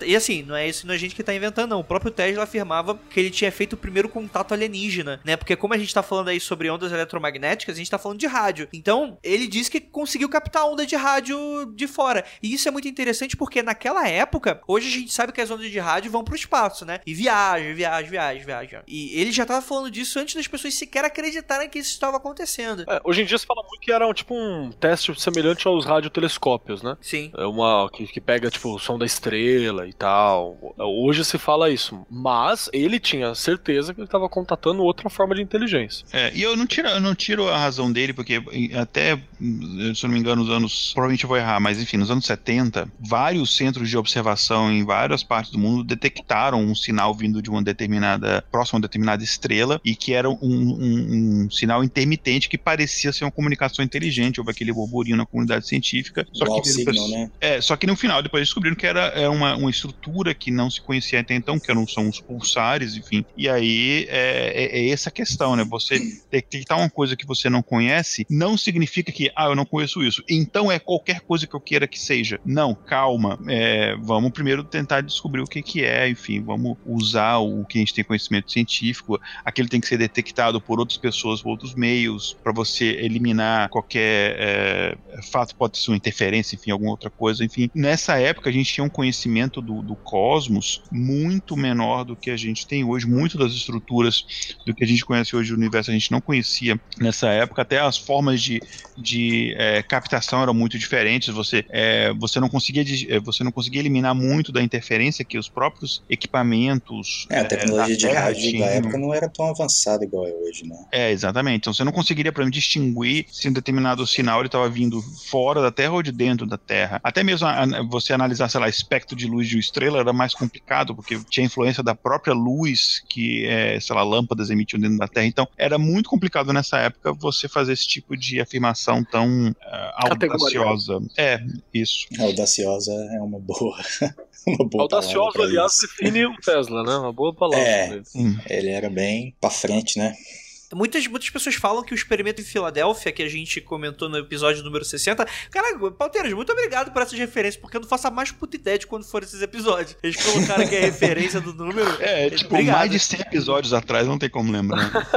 cara, eu não lembro o que, que, que, passou semana passada, cara. Isso aí, minha memória é de peixinho dourado, cara. Provavelmente Sim, eu vou. Tá gravando... magia, cara. A gente, é. tá, a gente tá gravando o que mesmo, né? É.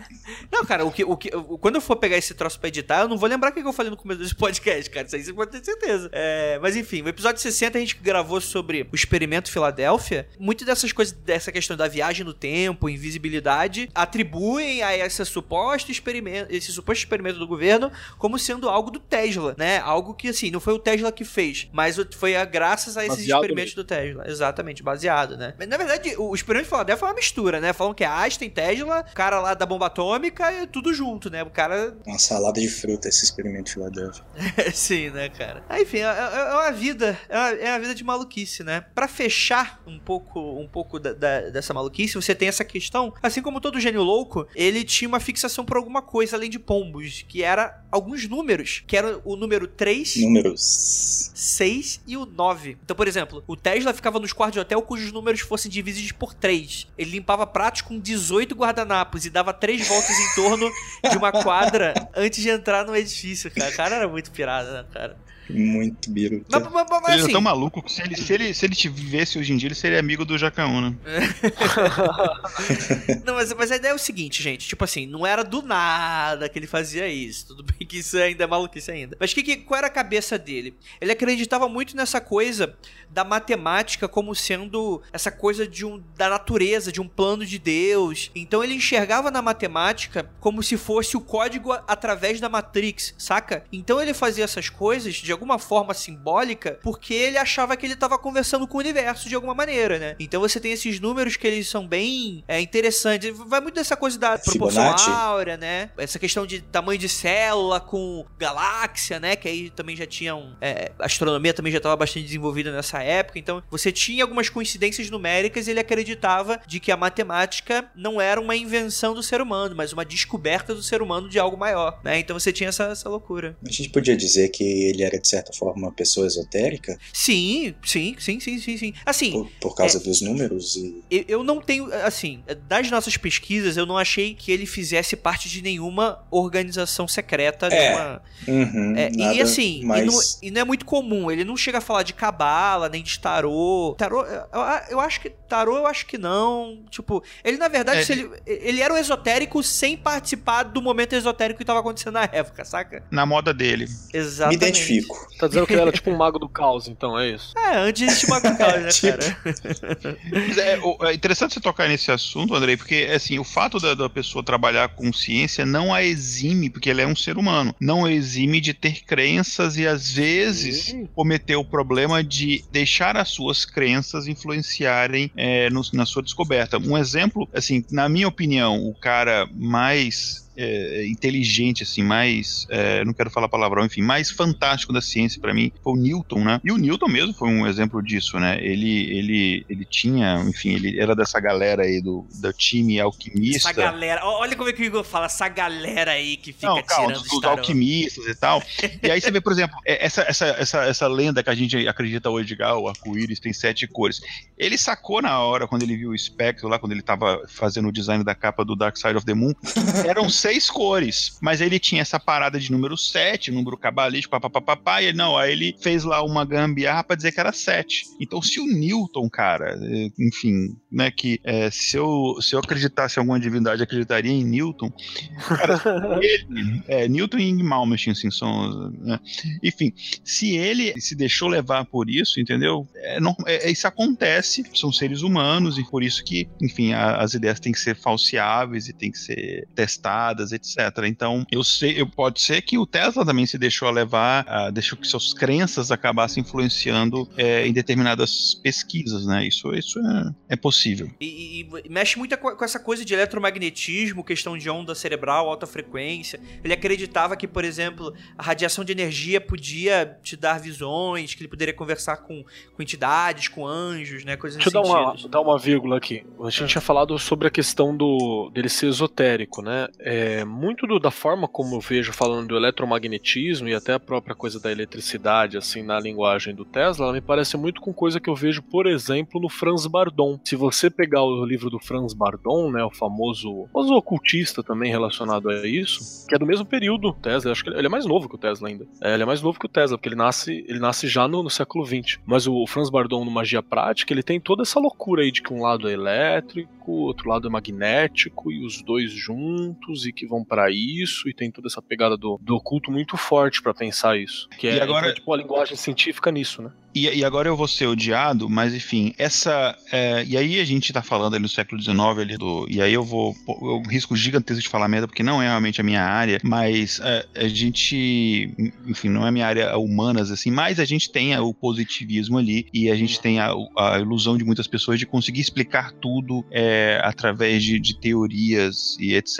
E aí você tem muito de muitas áreas tentando utilizar a ciência para explicar os seus fenômenos ou tentando é, mascarar os seus fenômenos num ar científico, digamos assim. E sim, eu estou falando é, do espiritismo, por exemplo, a que usava Golden, muito. O próprio Golden Dawn, o próprio, o próprio Crowley, né, o método da ciência, né? Ele sempre falava.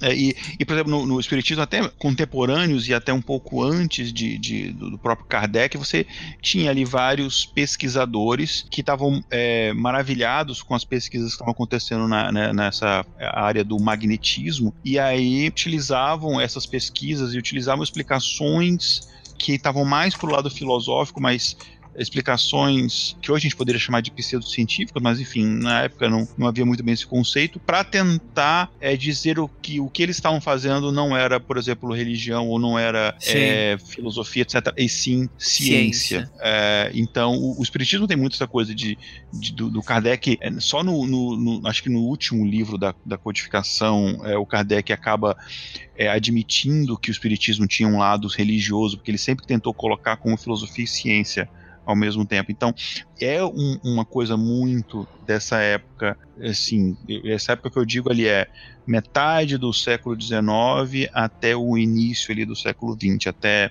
período ali pré-Primeira Guerra Mundial. É mais ou menos, porque hoje em dia a gente já tem os malucos do, do pensamento quântico, né? Então, tá, tá, rolando aí, né? Ah, não, é, não. Aí, então, só que já é uma outra roupagem, aí já, porque já entra é, uma roupagem mais de autoajuda, já entra. É, é, diferente dessa. É diferente do que rolava nessa época. Mas sim, eu concordo. É, que é o mesmo processo. Parou. É o mesmo é processo, exatamente.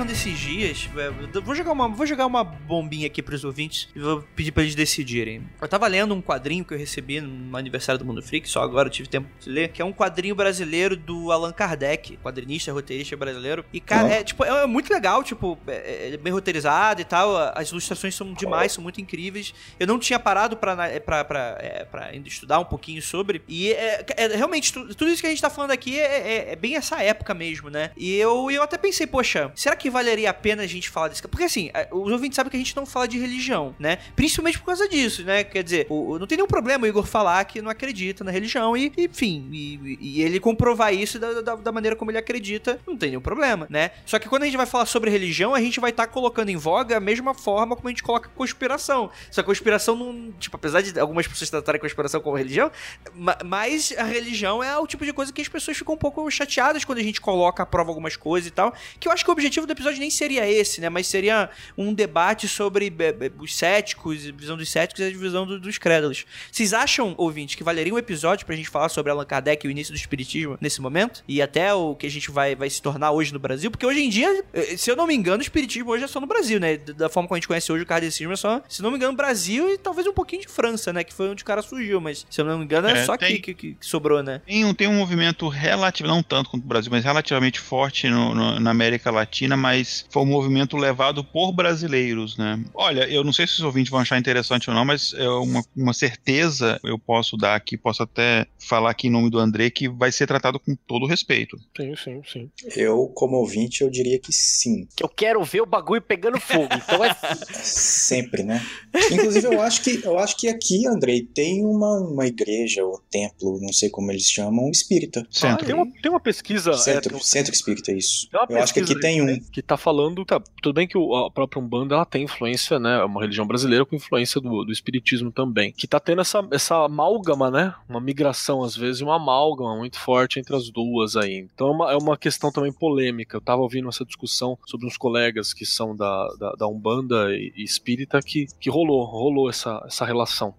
É, o, o, o Brasil tem muito isso, é o, mas enfim, não vou. Com coisas que a gente faz episódio, a gente fala, né, no futuro, mas assim, é. uh, o, o, o tudo, espiritismo, né? o espiritismo brasileiro, ele não tem pra gente nada a ver com o espiritismo que foi é, é, criado na França, porque ele acabou se mesclando muito com, com o catolicismo. E aqui, mais uma vez, não estou fazendo de juízo de valor, é uma característica do Brasil haver esse sincretismo religioso. O Brasil tem coisas que, por exemplo, para um católico aqui nos Estados Unidos, é, são inadmissíveis que o católico no Brasil faz, tipo vestir branco no Réveillon, pular sete anos. Tipo, cara, se você falar para um católico aqui, cara... Reencarnação, né, cara? Que católico é que é de reencarnação, reencarnação. Né, é maluquice. É. O católico aqui nos Estados Unidos, assim, cara, eu, eu fui, já fui convidado e fui com todo respeito, enfim, sem problema nenhum em, missas aqui, e eu já fui em missas no Brasil quando era criança, e aí eu sei que é muito diferente hoje em dia, e parecia que eu tava, na missa aqui parecia que eu tava indo numa, não é em latim, mas parecia que eu tava indo numa missa do século XIX, porque não há, não há muita mudança, né, como há no Brasil, porque tem, você tem toda essa coisa, enfim, e é uma característica eu acho fantástica do Brasil, na verdade, não tô nem fazendo um julgamento negativo, acho incrível, com todos os problemas que a gente tem, enfim, não tô relativizando de, de preconceito, etc, mas a gente tem essa característica de mesclar culturas muito, bom, muito boas,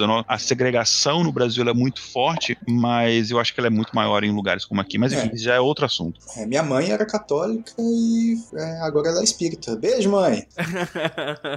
minha mãe é espírita e faz, até pouco tempo atrás, fazia o sinal da cruz quando passava na frente de um centro espírita. Ah, ela ainda faz isso hoje. mas aí também já, já. Galera, já virou outro podcast, né? Vamos, vamos voltar aqui.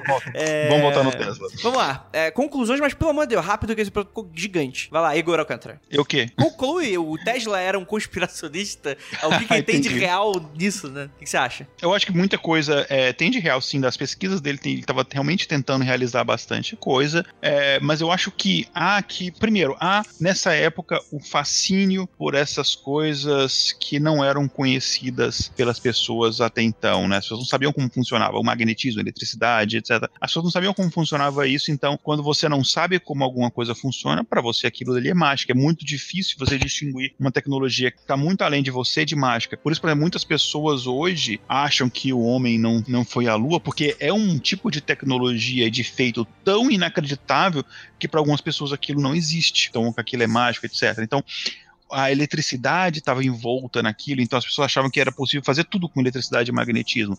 E daí que vem, por exemplo, é, de, dessa época ali, no, do, do, antes, né, no início do século XIX, mas dessa época, século XIX, que surge é, histórias como, por exemplo, Frankenstein, que você comentou no início, que havia esse, esse, esse fascínio né, da, em relação à eletricidade.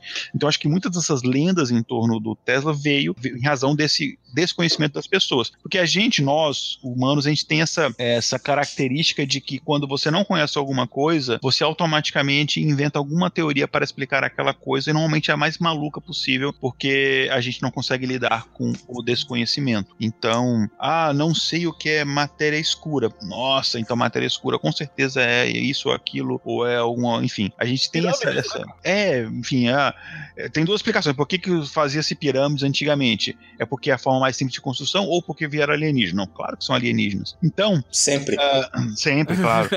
então, eu acho que tem muito disso daí. Tem outras questões também que eu acho que tem a ver com toda essa, essa época de espionagem, de, de segredos, etc., que havia é, ali nessa época de guerra, e, de, e muito dessas teorias que, que a gente tem sobre o Tesla, elas surgiram depois da morte dele, no período de Guerra Fria. Então, por exemplo, por que, que o governo americano, é, é assim, quase que um fato, eu não tenho certeza se é uma coisa que é admitida, mas é quase que um fato, existem muitas evidências de que realmente o governo americano tomou posse, quer dizer, que o governo americano tomou posse do, dos documentos do Tesla, isso é, isso é, é, é fato, é admitido. Mas que eles é, não liberaram tudo depois para a família, é quase que certeza que sim. Então, mas isso é um ponto. Dali a você fazer um link de que, pô, ah, então aqui, o evento que aconteceu lá na Sibéria foi porque aqui, isso ou aquilo. Já, cara, tem uma distância gigantesca. Não é porque uma coisa aconteceu depois da outra que uma causa a outra. Então, é, a mesma questão da morte dele, que está envolta em mistério, né? Por que, que o Tesla morreu?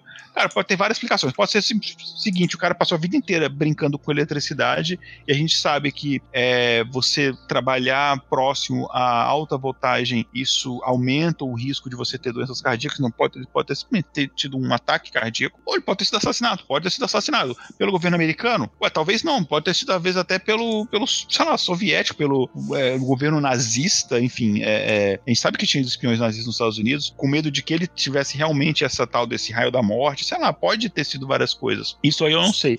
Agora, dessas teorias, dessas máquinas malucas que ele fez, eu realmente acho que ele não chegou a fazer. Eu acho que ele realmente tentou, mas eu acho que ele não conseguiu. Mas, enfim, é, é o que eu acho. Eu acho que são coisas que hoje a gente não consegue fazer muitos anos depois. É, então, eu acho que se, enfim, se ele tivesse conseguido fazer naquela época, seriam tecnologias que hoje, enfim, a gente estaria aprendendo nas faculdades e, e seria uma coisa banal. Keller. Eu, olha, eu concordo com boa parte do que o Igor falou. Eu vou variar só uma coisa, assim, que eu acredito bastante que não tenho fatos, mas tenho convicções de que o que rolou é, foi que ele foi boicotado mesmo. Então eu acho que o Tesla poderia realizar muito mais do que o que ele conseguiu realmente realizar por ganância, por dificuldade e, e por outras questões. Eu só eu, eu ajudo a embasar isso é, um pouco da fala do que o Igor do que o Igor disse, que assim como a gente olha para trás e vê sei lá as pirâmides e fala ah, não, não pode ter sido pessoas, deve ter sido alienígena. Então eu também acredito que muita coisa ele poderia ter feito, sim. Ele pode ter projetado na cabeça ainda não ter é, meios meios completos de, de concluir aquilo, tipo, ah, isso aqui pode funcionar isso, mas eu precisaria de uma fonte de energia fodida para fazer isso aqui funcionar. Então, tipo, não vai rolar agora. Manja, é, eu, eu acho que isso sim era, era muito possível dele. Essas extrapolações tão grandes é, sobre, por exemplo, o raio da morte e tal, eu, eu acho bem provável. Eu acho bem provável. Ainda mais que a gente tá num, numa era do, do mundo aí em que grandes armas foram descobertas, né? Grandes armas foram trabalhadas e tá cada dia mais difícil de você manter secreto essas, essas armas. Os Estados Unidos, como potência bélica que ele é, eu acredito que um raio da morte, se fosse possível ser construído com facilidade dessa, dessa maneira, já estava por aqui. A gente já teria visto alguma coisa nesse sentido, né? Então, essa é uma, uma que eu não acho que, que rolou. As outras eu, eu, eu também não sei dizer porque eu não tenho embasamento técnico suficiente para falar do que, que, é possível, do que, que, não é possível. Tanto é que eu fiz a pergunta um pouco mais cedo, né, sobre a possibilidade de transferir os, uh, os dados e imagens sobre energia pela energia elétrica, porque eu não, eu não consigo conceber como é que isso ia funcionar, né? Eu não tenho o, o, o aparato técnico com a minha cabeça para isso. Então, sim, eu dou, eu dou, eu dou esse benefício da, da, dúvida e eu dou essa esperança fodida, assim, pra, pra figura do, do Tesla, porque louco, sim, com certeza ele, ele tava já surtado. E extremamente genial, né? Até uma técnica que ele utiliza, uh, essa coisa dele da, que ele falava que ele bolava a máquina toda na cabeça antes, inclusive fazendo ela funcionar na cabeça, alimentando, né? É basicamente a técnica que, que na magia a galera chama de, de templo astral, né? Essa coisa de você bolar na, na ideia primeiro, ter, uma, ter regras tão, tão fortes na sua cabeça, você consegue representar e ali dentro criar, criar palácio da memória também a galera chama isso, né? Acho que o Thiago chegou a citar no bate-papo do do streaming. Então eu acho que é, que é interessante de, de colocar. É, o que eu acredito é que ele é um cara que foi boicotado e não pôde realizar tudo o que tinha para realizar, simplesmente por causa da questão da ganância e do, do momento em que ele estava, né? Que não era, não era propício para isso. E se você for pegar vários outros personagens na história, em, em, qualquer outro canto, você percebe pessoas assim também. Que o, o motor a. Um exemplo, o motor a vapor, ele chegou a ser concebido no período de Roma. Só que em Roma eu tinha escravo para trabalhar, eu não preciso de motor. Então, deixa quieto. Né? Fica quieto e você vai ser redescoberto centenas de anos depois, então.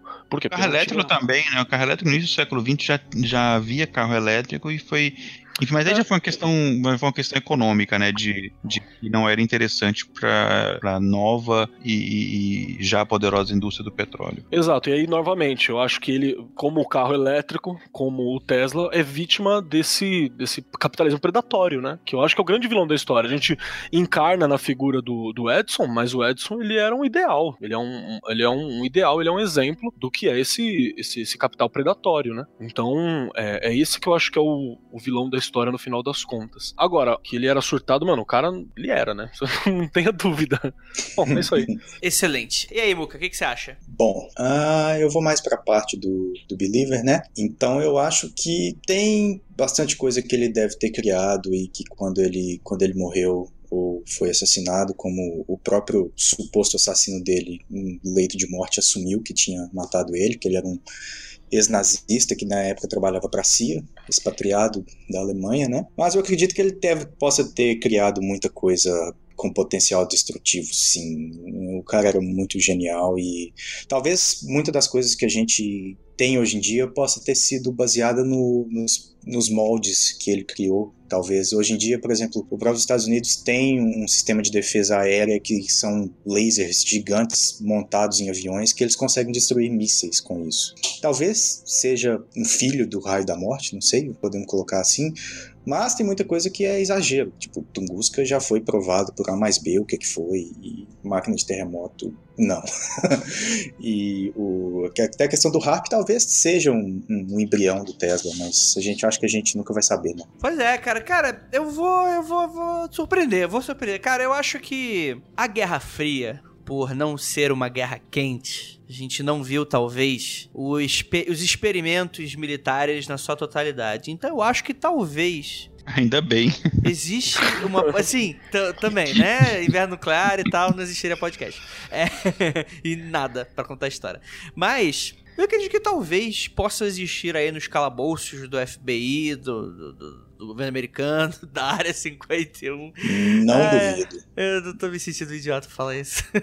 Alguma coisa não de experimento, que seja realmente documentação séria que às vezes pode até nem estar posta, posta na prática. Talvez nem consiga ser comprovável, mas tá lá, né? E, e, e, eu acho que existe essa possibilidade sim. Eu acho que acho que é plenamente é, confiável, até porque é, ele era um cara à frente do seu tempo. Com certeza. É, a, gente não, a gente não sabe exatamente o que que tava naqueles documentos, ele conseguia acertar algumas coisas que, enfim, a gente tem hoje em dia, né? Além da gente usar o, o padrão dele hoje, ele falava sobre, porra, algo que o Wi-Fi faz hoje antes do Wi-Fi existir. É claro que o Wi-Fi é diferente do, do que ele propunha, mas era uma lógica que chegava ali no, no, no próximo que a gente tem hoje. Vai saber exatamente, enfim, os Estados Unidos aproveitou realmente alguma coisa e patenteou, fingindo que era outra pessoa, qualquer coisa assim. Não deu os créditos.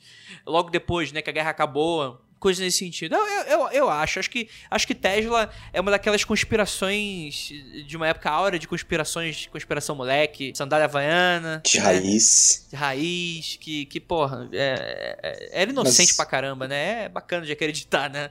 Tipo, não é tipo uma dessas conspirações malucas que pode acabar com a humanidade se todo mundo levar a sério, né, cara? Tipo, né? É, então acho que acho que acho que eu, eu levo, eu levo crédito aí no, no, nesse, em toda essa maluquice. Eu, eu eu acho que é viável, eu acho que é, o Tesla talvez possa ter aí é, é, também, inclusive, captado mensagens alienígenas. Muita, muita gente fala que o, o, os microchips e os lasers. Quem sabe, né? E micro-ondas. Rafael, o Andrei faz às vezes dele. Cara, falam que, tipo, foi depois que caiu o disco voador. E se na verdade não tinha disco voador, foi na verdade algo para encobrir o Tesla com outra teoria da conspiração e fingir que os believers são malucos. E aí? Pam, pam, pam. Exatamente. Uma, uma coisa que acho que uma coisa que todo mundo há de concordar é que ele foi extremamente injustiçado, né? Ah, Coitado. Sim. Porra. Sim, sim, sim. É, bem, eu acho que é isso, galera. A gente falou bastante sobre Nikola Tesla. E, cara, ele é um cara que merece realmente todo aí o crédito pelas coisas que, que ele inventou. As conspirações dele são muito legais e estão aí até hoje, né? Se de alguma forma ele talvez não seja conhecido pelo, pelo público médio, pelo público geral, ele é um cara que, enfim, é um terreno fértil pra gente confabular e, enfim, criar teorias e ao menos reverenciar da nossa maneira. Então é isso. Gostaria de agradecer muitíssimo a todos vocês. Igor Alcântara, você tem um jabá para fazer? Tenho, olha aí. Uh, galera, eu tô com. O pessoal tava me pedindo há um tempo montar uns workshops aí na área de ciência de dados. Então, para você que está interessado aí no, nessa área que é a Universidade de Harvard, é, onde eu trabalho, falou que é o emprego mais sexy do século XXI. Eu estou com três workshops, um deles já está com, inclusive, é, uma data próxima para ser realizado. É online, então você faz ali do conforto do seu lar, tem parte teórica e prática. Você pode entrar no meu site lá, enfim, tem desde o fundamento de ciência de dados para quem não sabe nada, tem também da parte de machine learning, em breve vou ter de inteligência artificial e outros e tal. Eu só preciso pegar o material que eu dou em aulas aqui e tal, passar para português, organizar, tentar fazer ele em um dia e tal, enfim. Mas entra lá no meu site, tem todas as informações direitinho, os links para inscrição e tal. As vagas estão acabando rápido, então talvez quando você entrar não tenha mais vagas, mas aí tem um formuláriozinho lá que você deixa seu nome para você ser avisado quando abrir a próxima turma. Então é só entrar lá no igoralcantara.com.br, tem tudinho lá. Excelente, excelente. Muito obrigado aí, Marcos Keller. É nóis. Então é isso aí, gente. Você aí que, que ficou ofendido porque eu, eu, eu xinguei o seu santo capitalismo, cara, você não precisa abraçar isso, não. Você aí que ficou ofendido porque eu não defendi tanto o seu santo co comunismo, deixa de ser trouxa, não tem obrigação com você também não. você, você que não se sentiu ofendido, finge que eu te ofendi agora para juntar com a galera. Então, aquele beijo e tamo junto, ouçam. Ai, meu Deus do céu. E muito obrigado, Muca, sua primeira participação. O que, que você achou de Opa, gravar com a gente? Muito bom. Desculpa aí qualquer vacilo, uh, o microfone dando bizil no começo, mas foi legal, achei interessante interessante. Se precisar de mais alguém para te ajudar aí novamente, pode chamar. Excelente, excelente. Então é isso, galera. Vamos ficar por aqui e aquilo. Não olhem para trás. Porque tem um pombo. Beijo no coração de todo mundo. Excelente.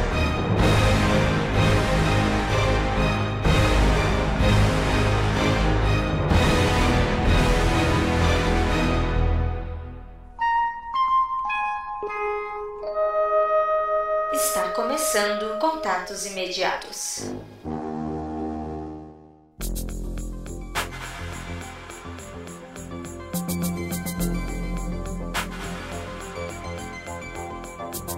E chegamos aqui no momento de contatos imediatos do Mundo Free Confidencial que a gente vai ler sobre o episódio anterior e cara, muito obrigado por você ficar até aqui e tiver interessado nesse momento do feedback que é tão bacana pra gente. A gente vai ler sobre o episódio de Romanek, né? Episódio polêmico, né? muita gente, é, muita gente comentou e foi muito bacana, né? Então, muito, muito obrigado pelo apoio de vocês. Continuem comentando, lembrando que para você aparecer nesse momento do episódio, você precisa fazer o quê? Comentar. Você vai mandar e-mail? Não, mandar e-mail você só vai mandar e-mail quando tiver um assunto mais off pra gente debater, se você quiser um orçamento, se você quiser alguma alguma coisinha ali, dá aquele puxão de orelha que não quer dar na frente de todo mundo, você pode mandar um e-mail sem qualquer problema pro contato arroba mundofreak.com.br. E se for uma história pro Aconteceu Comigo, você manda para esse e-mail também, só que você vai lá no assunto e coloca Aconteceu Comigo, barra tema, enfim, entre parênteses o tema, espiritualidade, ufologia, magia negra, fiz um pacto com capiroto, olha no que deu, é, fiz um pacto com a moeba, olha o que aconteceu, enchi minha banheira com Nutella, olha o que aconteceu. Você coloca aí entre parênteses, beleza? Então, bora ler aqui os comentários que eu selecionei. O primeiro é do Jean Acedo. Ele fala o seguinte: Cara, tô pasmo até agora com o que aconteceu enquanto estava escutando o episódio sobre Romanek. Estava voltando de bike do trabalho, agora ouvindo o episódio como sempre faço, daí parei em um farol esperando abrir, quando do nada o episódio parou. Olhei pro celular e o play estava normal, como se eu estivesse escutando. E o cara que estava do carro do meu lado ficou loucamente mexendo no rádio dele, xingando, que o som ficou mudo e não voltava. Quando olhei pro alto, tinha uma luz circulando um avião, mas tipo, dando a volta em todas as direções. Chamei o cara do carro e apontei pro alto e pedi para ele confirmar que eu não era o único a ver aquilo. O cara soltou um palavrão e ficou com a cara de medo, vendo o mesmo que eu. Daí a luz simplesmente apagou e meu player voltou a, e meu player voltou a tocar e o som do cara voltou a tocar a música. Ficamos olhando pro alto uns 3 minutos com o farol aberto, sem entender o que tinha acontecido com a gente. Cara, que sinistro, cara. É, assim, eu conheço o Jean, é, é, enfim, eu acho que não, a gente leva em consideração que ninguém tá inventando aqui, né? Mas, cara, que coisa maneira, né? Tipo, é bacana, né? Faltou uma foto, né? É, faltou uma foto, um vídeo, alguma coisa assim. É, mas é aquele momento que a gente fica tão atônito, eu não duvido que a gente até esqueça desse tipo de coisa. Mas, cara, relato incrível aí, tudo a ver com o episódio da semana passada. Vou ler aqui o comentário do Vini Souza da Cruz. Ele fala o seguinte: É só sair no assombrado, sai no mundo freak. Aliás, deveriam levar mais a sério os temas abordados. Estão cagando pela boca! Exclamação, exclamação. Já foram melhores. E, é cara, vamos ver o que o Assombrado tá fazendo. Porque quem não sabe, Assombrado, né? Lá, é o dono daquele site, assombrado.com.br ou .com, não lembro agora. Mas que ele tem um canal no YouTube sobre esse tipo de... Vamos ver o que, que, ele, que, que ele tá postando aqui essa semana. E é interessante porque o Assombrado lança vídeo quase todo dia, né? Então, né? A gente trabalha com assunto limitado. Então, às vezes, acontecer uma certa coincidência, não é difícil, né? Vamos lá. É, uma hora atrás, quatro horas atrás, 16 horas. Cara, mais de um vídeo por dia, meu Deus do céu. É, vamos lá. O diabo apareceu, molécula complexa, relato ao vivo. É, NASA, plantão macabro. Conheço um motel. Seriam gárgulas. O perigo da inteligência artificial. Olha aí, o perigo da. Ó, a gente gravou recentemente. Então o que aconteceu? O assombrado tá copiando a gente, hein, Assombrado? Olha aí, é bacana. O que eu acho interessante eh, de, desse comentário que eu selecionei é que, vez ou outra, a gente recebe uns comentários, é, enfim, é, desse tipo de, de, de conteúdo, né? E, e, é engraçado, porque às vezes quando a gente é, para para analisar, para para ler exatamente tudo, você começa a achar umas certas incongruências. Então, por exemplo, é, ele fala que era pra gente levar mais a sério os temas abordados e que a gente tava cagando pela boca. E sabe, conhecendo o Assombrado, vendo o vídeo que ele fez sobre o Romanek, eu sei que ele levou a sério o Romanek, né? Enfim, é, ele é ele, eu sou eu. E ele. Beleza, então é engraçado porque ele tá reclamando porque a gente copia o Assombrado. Mas aí tá reclamando porque a gente não copiou completamente assombrado porque era pra gente ter opinião igual a dele. Quer dizer, é, é, enfim, deixa pra lá. É, vou ler aqui o comentário do Saintfall, ele fala o seguinte.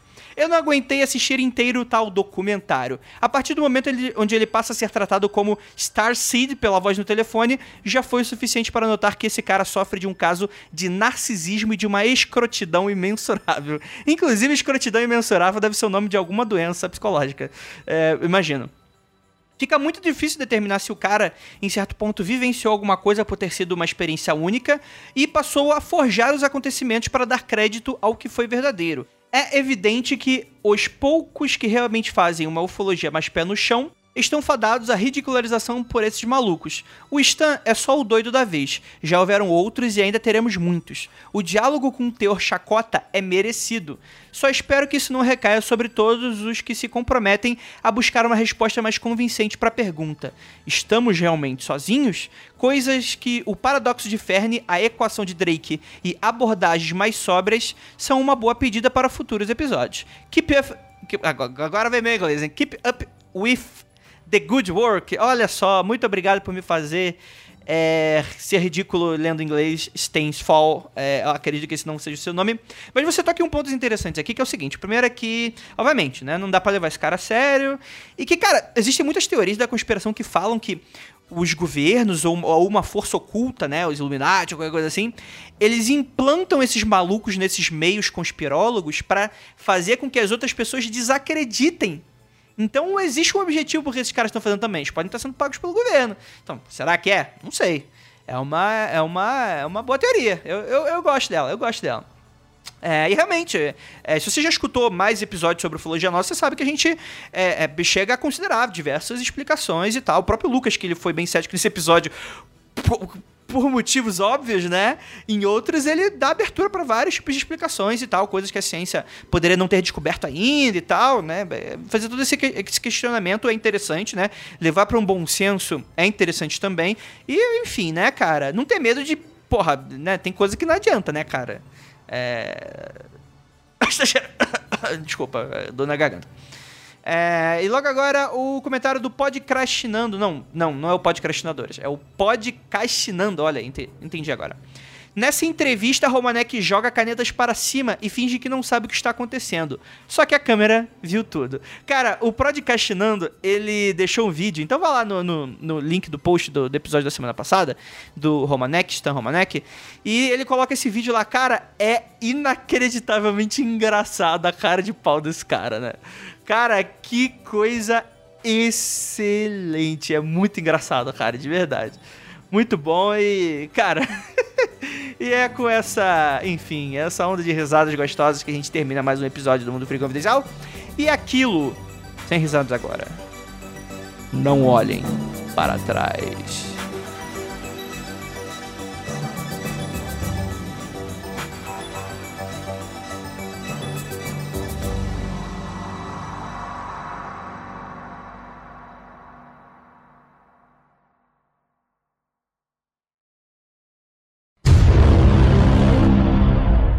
Caraca, meu, meu guilty pleasure hoje em dia é ficar assistindo vídeo de pessoa que tem aquela síndrome de Tourette. Eu sou uma pessoa horrível. Qual que é a síndrome de Tourette mesmo? É aquela que você fica falando palavrão. Porra, que merda. Meu guilty pleasure hoje em dia é ver motorhome caseiro em Splinter Van. Puta, adoro isso. ah, cara, cara, antigamente eu assistia muito aqueles de prensa, saca? Que de esmagar coisas. É bom, né? E, cara, que, que parada inútil, né, cara? Que conteúdo inútil, mas é mega curioso. Mas é sério. É, qualquer coisa, aqui, aqui nos Estados Unidos, qualquer coisa de quebrar e destruir coisas é um sucesso gigantesco. Eu não entendo isso nos caras. Tem esses eventos assim que você vê em filme, sabe? Que tiver aqueles Monster Truck. Cara, é gigante essa porra aqui. O meu guilty pleasure é. Não tem nada a ver, é ficar vendo vídeo de pessoas estourando plástico bolha. Tipo, horas, assim. Tem vários vídeos legais. Não tem canal no YouTube, só de. é muito bom. É, se alguém tiver com a TV ligada, dá uma diminuída. É, pra, porque chegou a vazar alguma coisinha. Não, aqui não tem nada ligado, tá. o cachorro tá dormindo. A última vez que eu liguei a TV foi em 2014, é. eu acho. É, eu tô ouvindo só parecendo é. com som de criança de fundo. É o filhão. Ah, pera aí. É os pivetes lá embaixo do prédio, calma aí. Ah, pensei que você Fecha fosse dar um, uma coça nele. Pera aí, né? Desce com um chinelo, chinelo. Porra, agora você escuta, você escuta o barulho da arma engatilhando. Ai, cara, é foda. Eu moro no 15 andar, esses moleques parecem que estão aqui dentro de casa. Impressionante. Parecia mesmo. Sim, melhorou é, demais, melhorou? assim. Ou, ou vou dar um jeito de fazer aquilo virar. Tem alguma versão pornô daquilo, ou vai ter alguma versão militar daquilo. Ou as duas coisas. Bom, ainda não vi pornô de avião, não. Vou pôr na lista. Olha, de avião, não duvida. Cara, tem. Tem, tem, tem, tem cara. Tem, tem, tem de Transformers. Tem de Transformers, inclusive. avião Transformers pornô. Tem. Não pesquise. é, mas é, com certeza a pessoa não vai ver. É, gente, não é, pesquise. Só pra mim concluir. só pra mim concluir rapidinho uma parada aqui. Link no post, né? e, e olha só. eu vou, vou abrir essa merda depois.